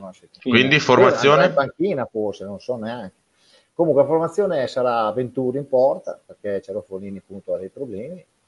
E poi giocherei con, eh, io giocherei, vabbè, Rozio, eh, Martinelli, magari centrale, eh, Gianfi e Libutti, anche se uno dei due secondo me li cambierà perché è già un po' che già, Libutti le ha fatte tutte, eh, quindi... Però Libutti sta bene, eh? eh? No, no, ma Libutti sta bene. No, no, sta bene, no, sta bene, però sai, devi considerare che hai tre partite, quindi... Comunque, non lo so. Io dico, per Libutti. me già Filibutti, poi tre centrocampisti, fare giocare Varone, Del Pinto Muratore, e poi mm. gioco con... con, con quindi metti un ratore dall'inizio. Ribi, o, o raddrezza la Ribi e Ardemagni oppure si la Ribi e, e Ma eh, metti mura, muratore dall'inizio? A, potrebbe giocare anche Mazzocchi. Eh? Metti muratore dall'inizio quindi? Sì. E chi tiri giù al posto di muratore? Ti tiro giù nessuno. Eh no, Muratore è salito dopo, eh? È salito... È salito... No, eh, quanti, quanti centrocampisti metti? Che non ho capito la forma. Tre, gioco a tre centrocampo. Centrocampo sono Del Pinto, Varone e, e, e Muratore. Mm. non, non, è, non, è, un po' troppo così, non è un po' troppo fisicaccio eh, come, come... vabbè scusa bisogna anche giocare con chi hai Rossi non è disponibile chi ci metti al centrocampo scusa anche perché con l'entella, con l'entella t'ha, svoltato la partita giocare così. Eh. Cioè, se giochi con tre giocatori io, offensivi davanti, ti serve io, un centrocampo. Esatto, io penso, io ragazzi, io penso che i tre centrocampisti secondo me sono mh, tassativi in questa squadra. Poi ruoti davanti come vuoi giocare. Vuoi giocare con esatto. due punti, un tre quarti, vuoi giocare esatto. con una esatto. punta e due tre quarti, vuoi giocare con due larghi e una punta. Cioè, fa cat per dopo, però i tre centrocampista a vole. Punto perché se no due fanno troppa fatica. Poi se due, o meno che giochi con due, con due esterni, ma esterni che tornano indietro, quindi uno non può, non può essere la, la Libi diventa matto dopo. Cioè. Quindi Bomber c'hai in attacco eh? in, in, attacco chi metti? Ardemagni? In attacco, se faccio quei tre appunto posso mettere Eh, Ardemagni, la Ribi e Ardemagni. Ok, quindi fai la formazione che ha fatto il mister quando è cambiato un po' la partita praticamente. Sì, gioco con 2-1 oppure puoi giocare 1-2, adesso come, come, non vuol dire niente perché 2-1, 1-2 basta che uno vada avanti 3 metri e Cleta si, si mette nel mezzo, non è un problema. Cavaz? Beh, io, gioco, um, io farei Venturi ovviamente e um, farei centrali Rozio e Martinelli uh-huh. e um, Kirwan a sinistra a destra li butto già. Mi piacerebbe, mi piacerebbe vedere Gianfi a destra, eh, perché secondo me è vero che a sinistra ci gioca, però si vede che è sacrificato. Secondo me sul suo piede a destra è, è veramente un bel terzino. Mi piacerebbe vederlo, ah. però loro giocano con un 4-4-2 e le loro forze sugli esterni, quindi secondo me dobbiamo sugli esterni essere molto bravi domani. Quindi io ci metto Kirvan da una parte e ci metto e Tarelli Butti dall'altra, che sono due bei terzini anche in fase difensiva. Centrocampo, a maggior ragione, a tre centrocampisti veri, quindi Del Pinto, Varone Muratore, perché devono essere bravi a coprire anche gli esterni. E, e poi davanti io metto Siligardi, metto Radrezza e Mazzocchi, perché um, Siligardi è appena arrivato e deve giocare. E, per me deve giocare perché è giusto che entri nelle meccaniche della, de, della squadra e quindi in campo Radrezzi l'ha giocate tutte, può giocarle e Mazzocchi perché voglio dare un po' di, di fiato ai nuovi acquisti che sono fermi da un po'. Quindi Ardemani e Laribio, insomma, per, me Ascoli è troppo importante. Abbiamo le scelte, abbiamo i cambi e eh già, per me Siligardi, esatto. Radrezza e Mazzocchi perché Mazzocchi è un giocatore per me che sarà importante, deve esserlo, perché è un giocatore che abbiamo visto che appena vede la porta negli ultimi 20 metri è un giocatore devastante e va recuperato e quindi io, io domani lo metto in campo. Ardemagni ah. un po' di riposo e poi per Ascoli in campo. Ah, altra cosa, Cava, non scordiamoci, attenzione, che sono convinto che lo, lo usa, Yao. Eh, Yao, Yao, ti dico, è un oggetto un po' misterioso, nel senso che secondo me l'hanno preso sì. quando ancora c'era la difesa 3 in testa. Quindi l'avevano preso per la difesa 3 è stato uno dei primi acquisti. Dopo ha cambiato con la difesa 4, lui comunque può fare sia il centrale che l'esterno, quindi può essere anche che vedremo lui, eh, non è escluso. Sì, sì, secondo, me, Però... secondo, me può, secondo me giochiamo a 5 dietro, facciamo. Secondo Quando me lui... Sì, 5? Sì, sì, sì, Io sono d'accordo con uh, Stella. Che... Allora, intanto prima saluto il profilo falso che è arrivato in ritardo, che là Damiano, come cavolo si chiama, che poi dai, non può essere vero, cioè le, da Parma, vedi? Ma è di Parma. Lui, ma no, ma non può essere di Parma, non può chiamarsi Damiano. Loro si chiamano con dei nomi francesi, poi anche composti di una certa importanza. Jean-Philippe, Jean-François, cioè, nomi. Damiano, no, dai, non è vero, non può essere un, è un profilo falso quello lì, dai, su. Va bene, abbiamo salutato il profilo falso che ci chiama sempre. Allora, secondo me Venturi poi farei io Gianfi mh, mm, e specie Costa e... Mm, Costa non si sa se è pronto, sa. pronto io lo faccio per... giocare lo stesso la mia okay. formazione fatti i cazzi tuoi no vabbè io Costa e Rozio e Iao dall'altra parte no metto Kirwan dai e poi dopo centrocampo mettiamo mm, mettiamo. Dal Pinto, fi, se, forse se mi dà la figurina, poi mettiamo che cazzo mettiamo? Cioè, cosa me ne frega a me della formazione, ragazzi? Dai, cosa me ne frega a me? Potevi, allora, Olmi, io ti ho lasciato per ultimo. Aldini, non aveva voglia, si vedeva da no, subito. No, sì. stava, stava, stava per mettere dentro Yao. Quindi... Sì. No, però io ti ho tenuto per ultimo perché così dicevi, io la penso come gli altri, più o meno, sì, anch'io. No, ho, cerca- eh. ho, cercato di sforzarmi mentalmente, ma stasera non ce la faccio. Non ce la fai. Allora, io, io dico che. Io, io, io ce l'ho con la figurina di, io ce l'ho con Tosi, io ce l'ho con Tosi, Tosi mi ha rovinato la serata ieri sera, con la figurina di Dalpiti, io, eh, stasera mi ha, sono, sono così. Comunque io confermo la formazione è questa di, di Mister Alvini perché è vero che abbiamo vinto cambiando modulo eccetera eccetera, però partirei con questo modulo qua perché mh, mm, comunque sia mi dà anche, a me personalmente mi dà anche un pochino di sicurezze.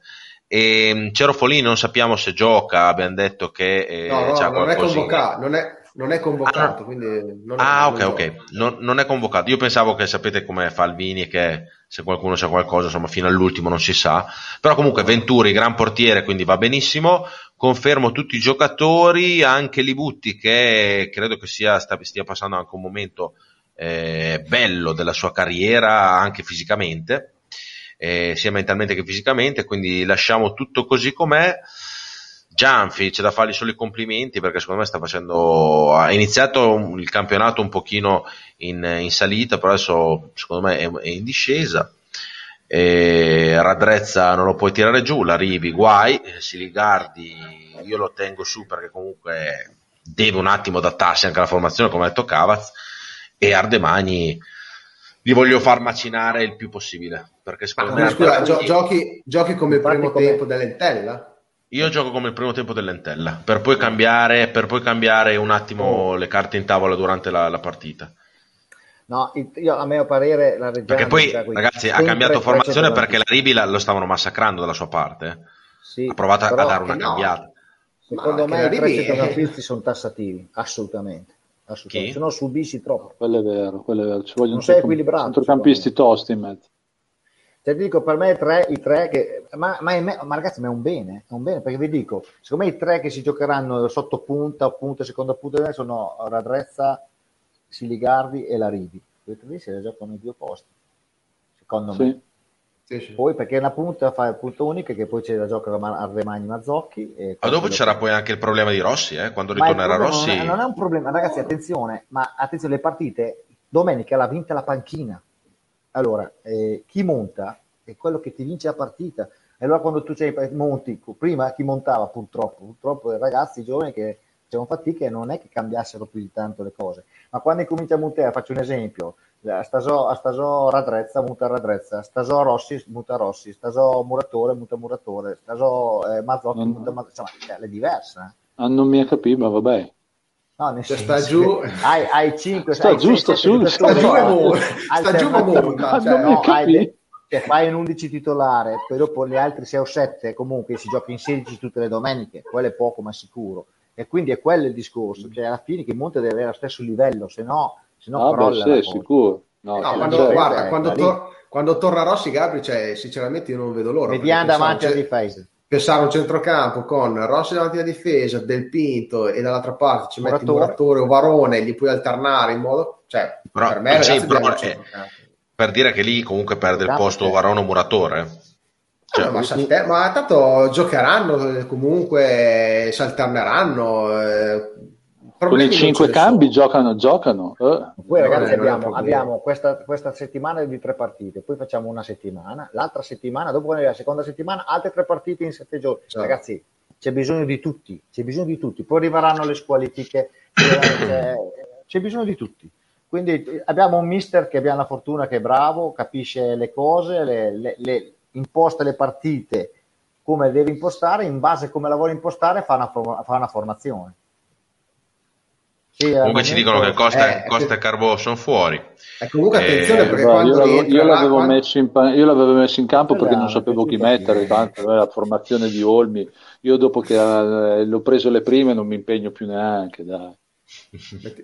No, comunque quando torna quel ragazzo che eh, c'era nel messaggio prima, il signor Carbo, cioè, lì, lì, sì che allora dopo voglio vedere chi tieni fuori, chi fai giocare, perché Carbo... Carbo, gioca eh, Carbo, Carbo eh, quando c'è Carbo fai giochi con due punti e giochi con un tre quarti e basta. Quindi è lì la cosa. Sì, però Sto guardando eh, l'Ascoli, che minuto è? Con, che minuto è l'Ascoli? Carbo vuol dire che sta 79.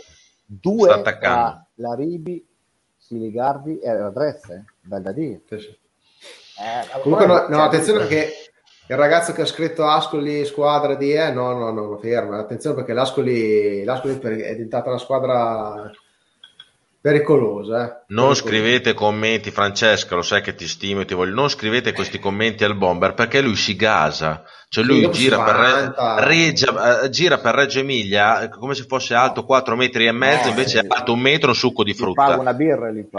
Eh, vedi, vedi. No, vabbè, mo a cagare, non è così. Mo a cagare. Oh. Vai, guarda, ti metto, ti metto, anche tutto schermo perché sai che ti voglio bene. Siamo certo sempre 1-0, che... aspettiamo che finisca la partita, ragazzi. Certo Comunque... è che hai copiato la, la bandiera del Cavaz, e potevi anche evitare, cioè, ognuno ha le sue coreografie sì, dietro, vabbè, tu sempre Comunque, copiare vabbè. gli altri. Guarda, non me la prendo neanche più ormai perché sono... ecco. Una volta aveva solo la sciarpa, c'è anche la bandiera. Sembra un prete, sai quelli che vanno a fare i funerali, che ci mettono quella... Vai, cava, dai, gli ultimi due minuti che andiamo.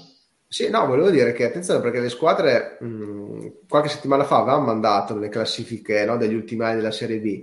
Attenzione perché è capitato spessissimo, per non dire quasi sempre, che le squadre che a fine giorno d'andata erano nei bassi fondi della classifica, a fine giorno di ritorno cambiassero, se non in toto, ma un buon numero quasi. di squadre. Quindi, quindi, non è detto che le squadre che sono adesso lì nelle, nei bassi fondi ci rimangano tutte, qualcuna rimarrà però non è detto che venga giù qualche e qualcuno sta già venendo giù bene eh, perché il Brescia io è da, è da, settembre che lo dico ma occhio perché cioè, anche, oggi, anche oggi ha ravanato un punto eh, perché ragazzi sì, 2-0 a 10 minuti alla fine sta in piedi perché gli sono rimasti alcuni giocatori oggettivamente da, de, dei top player perché c'ha Donnarumma, ah, no, ti dico il primo, il primo, gol, il primo gol forse, col VAR, forse col VAR lo annullavano perché cioè, si, si, mantiene grazie ancora a quei vedi, due giocatori. Vedi, piedi falsi, vedi, anche qua, vedi, guarda, guarda Francesco Fan, Fantuzzi, che lo salutiamo, ci dice Sassin Bambi. Addirittura il secondo, secondo profilo. profilo. seco- cioè, cioè, uno ragazzi, ma Fantuzzi, guarda, quanti profili ha di Facebook? Uno per il libro, due per... Eh... Ti giuro che io ho l'amico, secondo me ci avrà dieci profili, però salutiamo, Franci, ti, ti vogliamo bene. Tra l'altro è venuto anche in trasmissione, se non sbaglio, qualche anno fa, era venuto. Eh, non mi ricordo, però comunque era uno, uno, dei ragazzi che si è impegnato per l'azionato popolare, quindi me lo ricordo molto volentieri. Carbotto con l'Ascoli, eh? Ok. Eh, problemi di Albini, eh. Ah, sì, non mi hai. Sì, ragazzi, eh, però da dire una cosa, a in ondes, eh? Tre o quattro? Mille, grazie Dopo, mille ci sarà, ci gioca gli altri 5, ma io sono convinto che, ripeto, la panchina è determinante per le partite, quindi anche un Carbò che entra nell'ultima mezz'ora potrebbe essere abbastanza ah, sì, una, una bella spina nel fianco. L'anno scorso sì, la storia dei cinque cambi entrava... ha cambiato tanto la questione della panchina, eh, perché ah, tu puoi essere più determinante squadra, dalla panchina. Ragazzi, sì, eh, infatti, infatti. Eh cambiato tanto anche per i giocatori, perché c'erano giocatori che casomai non vedevano le partite prima, cioè proprio stavano in panchina e facevano pochissimi minuti, quindi insomma ha aiutato anche molto i giocatori, la partita. Mo... Secondo me l'hanno per me fatto per lo una cosa molto positiva quella dei cinque cambi, la fai in tre step, così non rompi il cazzo e non fai cinque cambi, cinque separati, però secondo me è una cosa molto intelligente. Secondo me l'hanno fatto tutto quello che stanno poi... facendo, lo fanno per lo spettacolo, per aumentare no, lo spettacolo. Poi, ragazzi, ragazzi, il calcio è nato, quando è nato non c'erano cambi, è una roba assurda, però anche avere che andare nel pass, adesso va a dove la loro, cioè non puoi non avere, cioè i cambi ci vogliono, se vuoi non far infortunare la gente, oppure devi, devi dargli la possibilità di cambiare più giocatori, perché no. E pensate, pensate che, pensate che il bomber è nato prima che nascesse il calcio. Esatto. Dio vaccio. Bomber, tirami del Madonna, però vi stavo dicendo, vedi che qua Bomber, Bomber, che sia. È un Bomber, qua, qua, prendono in giro sempre gli anziani, ma a me è arrivata una foto che devo far vedere. Eh, eh, eh, facci vedere. Visto che voi due anziani andate là in trasmissione, tenete, tenete d'occhio i bambini. Tenete d'occhio. no, beh, bellissima. No, no, beh, bellissima. Questa me la devi mandare su WhatsApp adesso e la metto subito. Ce l'hai su WhatsApp? Bellissimo. No, non ce l'ho su WhatsApp. Adesso me l'hanno mandata. Adesso faccio, faccio lo scritto. Ma chi è quel coglione che ha fatto quella foto lì bellissima? Cioè, pare che è la mia foto, secondo me, del 1900. Avvicinala, avvicinala alla webcam. ma, io no, ma io sembro un ananas. Vorrei sapere dove l'ha trovate queste foto. sì, secondo me Cavaz aveva 4 anni e mezzo lì, veramente. Sì, sì. no, ma infatti la, la mia è reale, eh. cioè, è la mia Poi io ho la testa che parte dalla spalla, cioè sono un monco. No, però senza che... collo come Maurizio Costanzo. Sì. cioè, sembra un ananas, guarda che capelli. No, digli a Chiolo che l'ha fatta che lo amo, cioè è un grande. Mandamela perché è bellissima, la prossima volta la mettiamo in diretta. La ci vogliamo foto, foto profilo Vabbè, su WhatsApp. Uno che d'occhi i bambini. giusto, ah, giusto, giusto. Vabbè, la smetti di rispondere alla gente sul tuo telefono, sei, sei maleducato. Eh, so, sono no, i fan, eh, sono i fan niente, che mi scrivono. Non, non ho risposto a niente, è una cosa che devo mettere a posto. Aspetta che devo andare a vedere quella cosa là. Io voglio, volevo vedere se trovavo Comunque io a proposito di cambi, non vedo l'ora che ne mettano 9 come negli amatori. Ecco, lì sarà il livello sarà il miglior livello perché ragazzi negli amatori ci sono, ci sono 9 cambi, eh. vi dico solo questo. Dentro una squadra esce una squadra. Yeah. e pensa che l'arbitro però non tiene conto del recupero perché se no sarà... sì, se no finisce mai. Ad ora d'ore la partita. Dopo 18 cambi hanno pietà anche loro. Però... L'arbitro dà esattamente 18 minuti di recupero, anche se siamo riusciti, anche se siamo riusciti dieci anni fa, penso, con Stefanini di Prato in un Reggiana grande Stefani, grande di dare Stefanini. 9 minuti di recupero e non c'erano regolamenti bomber, da bomber, bomber, bomber, bomber, bomber, bomber, bomber, eh. bomber, ragazzi non ditemi mai più 9 minuti di recupero mai più. non ditemelo mai più Comunque Bomber so che vuoi sembrare Bomber, no, minuti recupero. No, vuoi sembrare il recupero per Parzer, perché quando è un Parzer fischia la fine. Eh, io mi ricordo 9 minuti di recupero per un calcio di rigore, invece, sai? Eh? Comunque No, so che vuoi Quindi... sembrare meno, meno, anziano di quel che sei, però di questa parità, di, forse di anni ne sono passati anche 18, 19. No, c'era, c'era Cadregari, c'era Cadregari. Eh, 12 eh, anni eh. fa, 15 anni fa. Do, ah, no, ragazzi, so, Cadregari, Cadregari. Eh, Cadregari in che anno c'era? Cadregari... Eh. Ah, almeno des, do, do zam, da me Bomber, invece... Erava, eravamo già fa, eravamo... Eravamo 12 anni fa, eravamo i Beh, con Cadregari già... è, stato l'anno, è stato l'anno di, di Foglia quindi è stato forse quando sì, hai ragione Desdotan des, sì, sì, ah ecco ecco ecco. Ma il Bomber perde no, non vedi che non... vabbè cioè... dieci anni fa Stefanini cioè, di Prato Luca Dregari c'era due anni fa capito? Quando c'era, no, con, c'era con Luce di Prato Stefanini di Prato adesso è in pensione già che si gode della pensione hai ragione che era Mefior che era, che era un puttino eh. Gioca, gioca Venturi o il trapanatore che mi sa che è molto lindo Ma... Decide il mister. Esatto. Dipende dalla serata che, fa, che fanno stasera. Ah, esatto. Comunque stavo cercando una foto del pelato di Brazers su Google il sì, problema è trovarlo senza arnese.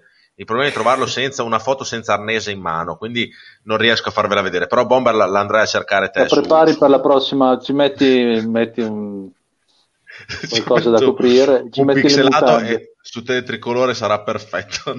Ma su. per il fatto di andare a letto cosa stiamo aspettando? No, così sì, sì, sì. Allora, la fine della partita. Ah, va bene. Qualcosa no, no, no, va fatto eh, lo, lo, lo, imparo domani, dai che cazzo. Oh, guarda, se non dà 9 minuti, se non dà 9 minuti di recupero come Stefanini di Prato, aspettiamo. No, esatto. no, siamo all'89esimo, dai, darà 3 minuti. Intanto incominciamo a salutare, ricordiamo a tutti e i ragazzi che ci hanno seguito su, eh, per la trasmissione di Severima Giusti che stasera non eravamo su Tele Tricolore perché c'è Basket Time ed essendo una trasmissione che facciamo l'abbiamo fatta così tanto per, per il turno infrasettimanale non abbiamo contattato Mazzoni quindi non eravamo su Tele Tricolore ma meglio così ci siamo divertiti dai.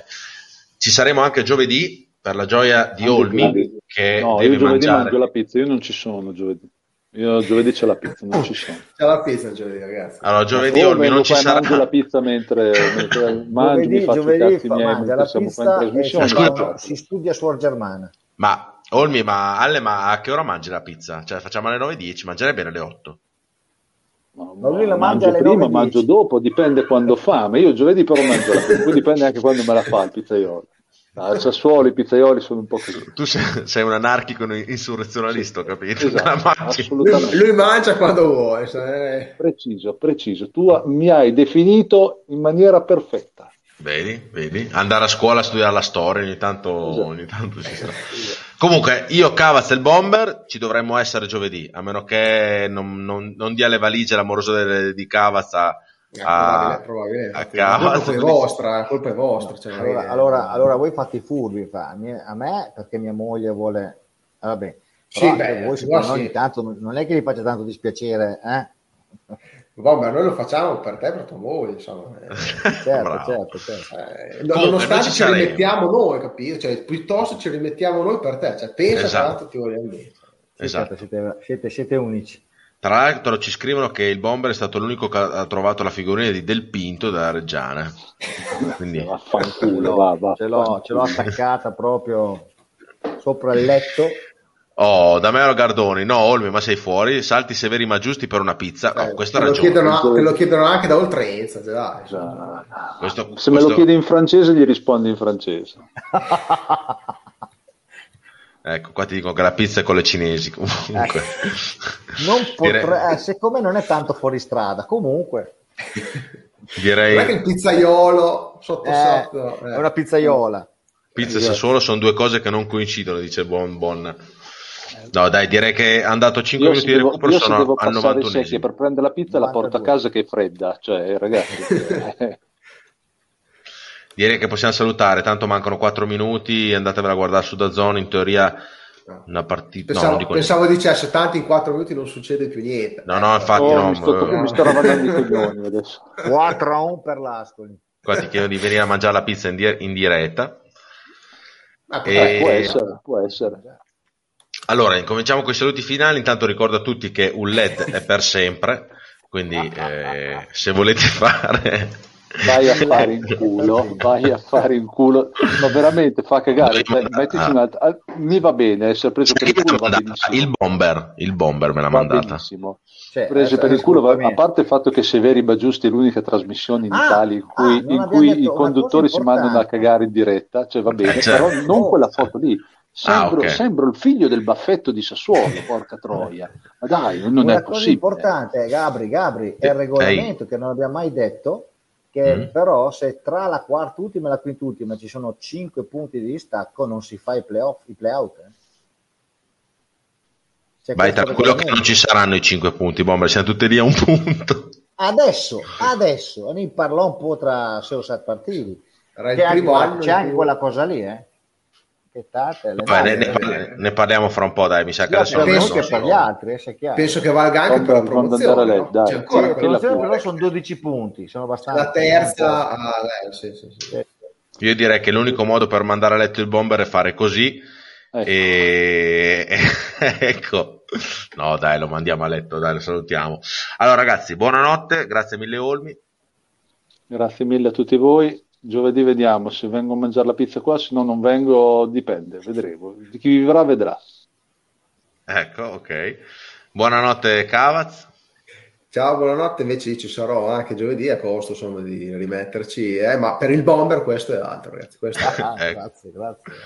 Buonanotte Bomber, una frase come eccoci, buonanotte Bomber, una frase come al tuo solito di buon auspicio per questo Chievo Verona Reggiana. Eh, speriamo il Grazie mille a tutti, ci vediamo no, giovedì. fai dare la buona alle... Ci vediamo. Tu, tu stronzo di mi fai dare la buonanotte alla gente perché per arrasti te la segni. Buonanotte ai suoi migliaia di fan. Ci vediamo, grazie mille per averci seguito. Ci vediamo giovedì alle ore 21.10 in diretta sempre su Face orrore, Regia 19... sempre su Face Regia 1919 Buonanotte. oh, attenzione, attenzione che qua c'è sempre 0-1. Attenzione, attenzione, attenzione, attenzione. No, ma qua c'è il rigore per l'Ascoli, scusa. Sì. No, fermi rigore per l'Ascoli è il 95. No, vabbè, no, no, no, no, ma che è uno scherzo, dai. No, 1-1. partenza dell'Ascoli, velocità, Bidaù arriva in area dalla sinistra e viene atterrato da Saldi. Rossi 1-1, ragazzi. Adesso vi faccio vedere il rigore in diretta. 1-1. No, 1-1 è la, è, la, è, la, è, la, è, la, è la sesta partita su otto che la mettono a posto al 95. È la sesta su otto. Perché l'hanno, hanno, hanno fatto il 94 contro la Regina che perdeva 1-0 85 L'hanno fatto con, con, questi qua, l'hanno fatto domenica scorsa il rigore sbagliato il 90 con Lecce, l'hanno fatto col Brescia che perdeva una segnata il 94 il 2-1 che è pazzesco, è una cosa, gli gira, oh loro ci credono fino alla fine, però gli gira non è pazzesco. Non so se si sì. vede a rigore. Sì, si è visto, si è visto, si è visto. Vabbè.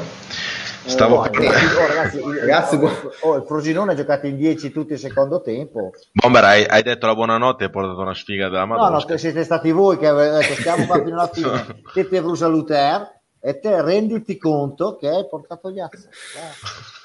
Ma io veramente non lo so. Bene, buonanotte a tutti. Pareggio, pareggio, manca eh, un minuto. Buonanotte, eh, buonanotte, sì, buonanotte. Buonanotte, un cazzo. No, no, non bisogna mai guffare, non bisogna mai guardare gli altri. Questi qua, hanno una, ah, questi qua hanno più culo che anima, ve lo dico io. Cioè, loro sono bravi, eh, però in 10 contro 11 al, al 95 da rigore. Speriamo domani. Ci vediamo giovedì alle 21.10. Buonanotte a tutti. Ciao. Ciao, ciao. ciao.